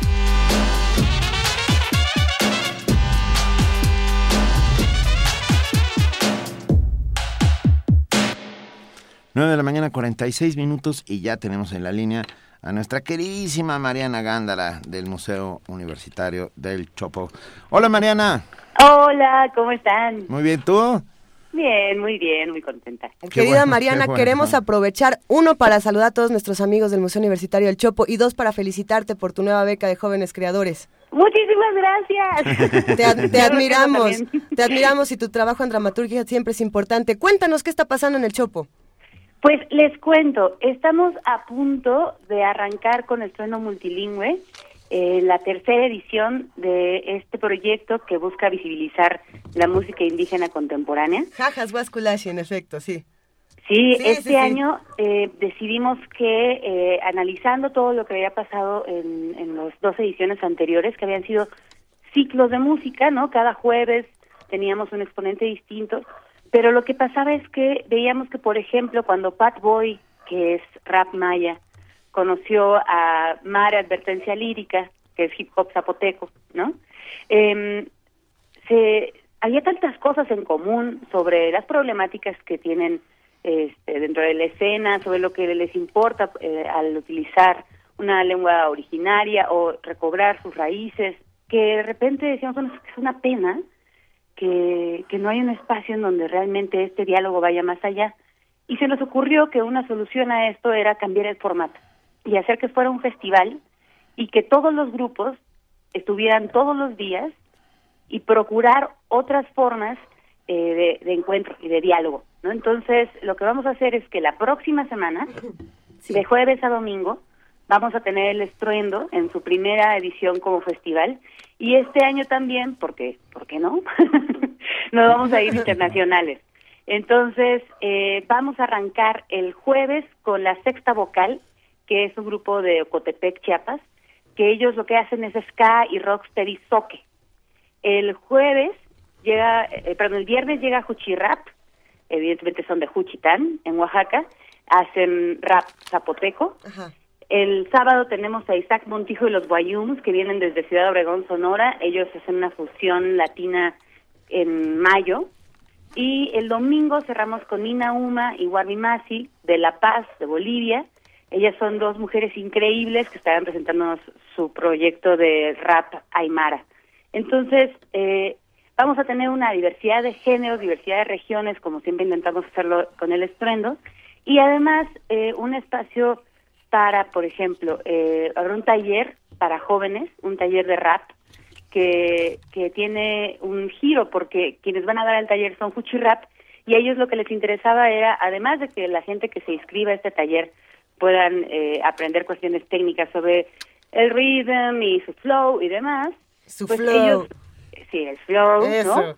Este, ellos hacen hacen uso del rap como el rap se originó con pensemos en Grandmaster Flash y The Message, ¿no? Que era este rapero neoyorquino que hablaba de las unidades este, habitacionales de interés social del Bronx, ¿no? Y todos los problemas que tenían y eh, los the projects, ¿no? Los famosos projects. Y entonces, pues lo que hizo Fuchi Rap fue agarrar el rap como una herramienta para hablar de los problemas de, ser eh, zapotecos en, Juchitec, Juchitán, perdón, ¿no? Entonces, lo que van a hacer ellos es compartir herramientas técnicas de- del rap, pero desde este lugar de cómo puede hacer, eh, cómo puede hacer el rap y el hip hop para tra- transformarse en una herramienta identitaria, ¿no? Y, y de, de lucha, ¿no? Que finalmente es algo que comparten todos los, los grupos que van a estar participando del festival, que es que hacen música, pero hacen música desde un lugar que, que, que está claramente en un pie de lucha de decir, no queremos que nuestras lenguas originarias se pierdan, no queremos que se aplane la diversidad cultural de este país, queremos que se visibilice, ¿no? Y, y lo que siempre decimos, Edgar Ruiz, que es el curador de, del festival y yo, ¿no? Es como, ojalá algún día este festival ya no tenga sentido, ¿no? Porque todos escuchemos la misma cantidad de música en inglés que en castellano, que en aymara, que en náhuatl, que en cualquier otra de las cientos de lenguas que tenemos en este país. Entonces, eh, estamos muy emocionados, va a haber eh, espacios para que ellos también puedan eh, pues tener encuentro con otros profesionales, ¿no? Este, habrá clínicas para que los integrantes de las bandas y el último día vamos a tener un conversatorio que me gustaría invitarlos a todos, este, en donde vamos a hablar de pues la escena musical indígena, de sus retos y de sus posibilidades. Eh, este este conversatorio me interesa porque será el final de, este encuentro entre ellos y, y dará pie a poder pensar, bueno, ya nos conocimos, que vimos qué problemáticas tenemos en común y creo que de lo que se trata en este momento en este país es de empezar a buscar qué soluciones podemos generar entre todos. ¿no? Y, y la única manera es haciendo comunidad, justamente. Exactamente. Entonces, bueno, todo es entrada libre,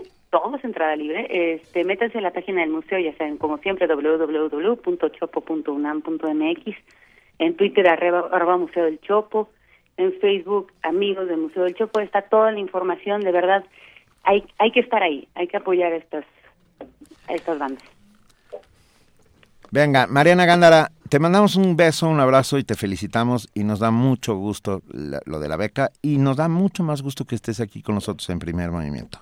Ay, muchísimas gracias. Nada, querida, un placer. Un gran beso y Gracias. todos al Museo Universitario del Chopo. Primer movimiento. Clásicamente... Universitario. Son las 9 de la mañana con 52 minutos y después de escuchar a Mariana Gándara y de hacer esta maravillosa invitación a que todos se acerquen a las actividades del Museo Universitario del Chopo, ahora vamos a hacer una invitación para que todos se acerquen a las actividades de nuestra casa, de la sala Julián Carrillo. Y qué mejor que hacerlo que con una de las voces fundamentales de esta estación de Radio UNAM. Ella es María Sandoval, actriz, voz fundamental, como decíamos, de Radio UNAM, y viene a anunciarnos esta, esta maravilla de, de Radio Shed. ¿Qué quiere decir esto, querida María? Buenos días. Hola, buenos días, qué gusto saludarlos, ¿cómo están? Bien, hola María, qué gustazo. A ver, ¿qué es esto de RDM Radio Shit? Pues mira, eh, es un espectáculo pues unipersonal que yo lo escribo y bueno, surge de la necesidad como de dar respuesta a todo este adormecimiento del ser humano actual que vive pues en una fase extrema del, del desarrollo capitalista donde pues hay una serie de dispositivos que están, o sea, que son los que nos dan eh, nos determinan, nos orientan, nos modelan, nos controlan eh, y que, quisiera yo a, a partir de esto eh, pues cuestionar a dónde nos está llevando esta sociedad de consumo contemporáneo eh, que es un producto justo sí de la colonización que hace yo escuchaba hace un momento que hablaban sobre la colonización en África y también es eh, producto del capitalismo. Eh, aquí el, el dinero es el motor del movimiento que nos lleva hacia una degeneración de todas nuestras relaciones y, y por la destrucción del medio ambiente.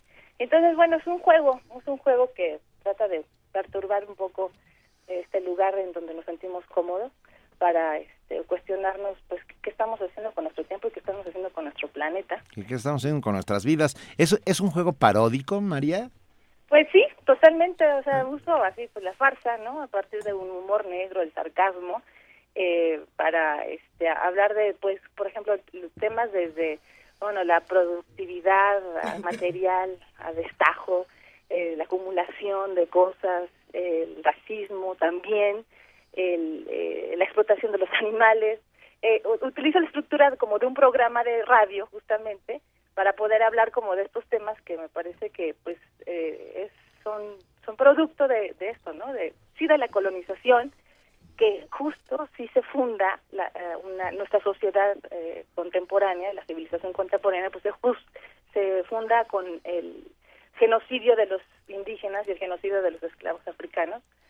Y este y bueno, o sea, todos, todos esos temas, eh, así como en esta estructura de radio, los eh, como de revista, digamos, pero que me parece que ahí estamos eh, un poco entrampados, ¿no?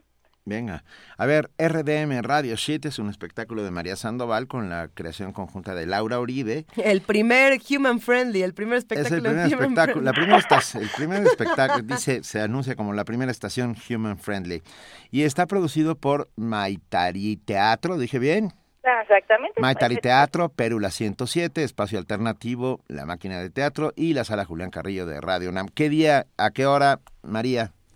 Eh, empiezo este sábado 3 de septiembre Ajá. a las 19 horas. Voy a estar los sábados de septiembre ahí en la Julián Carrillo y este dura una hora y la entrada es libre y la cooperación es voluntaria.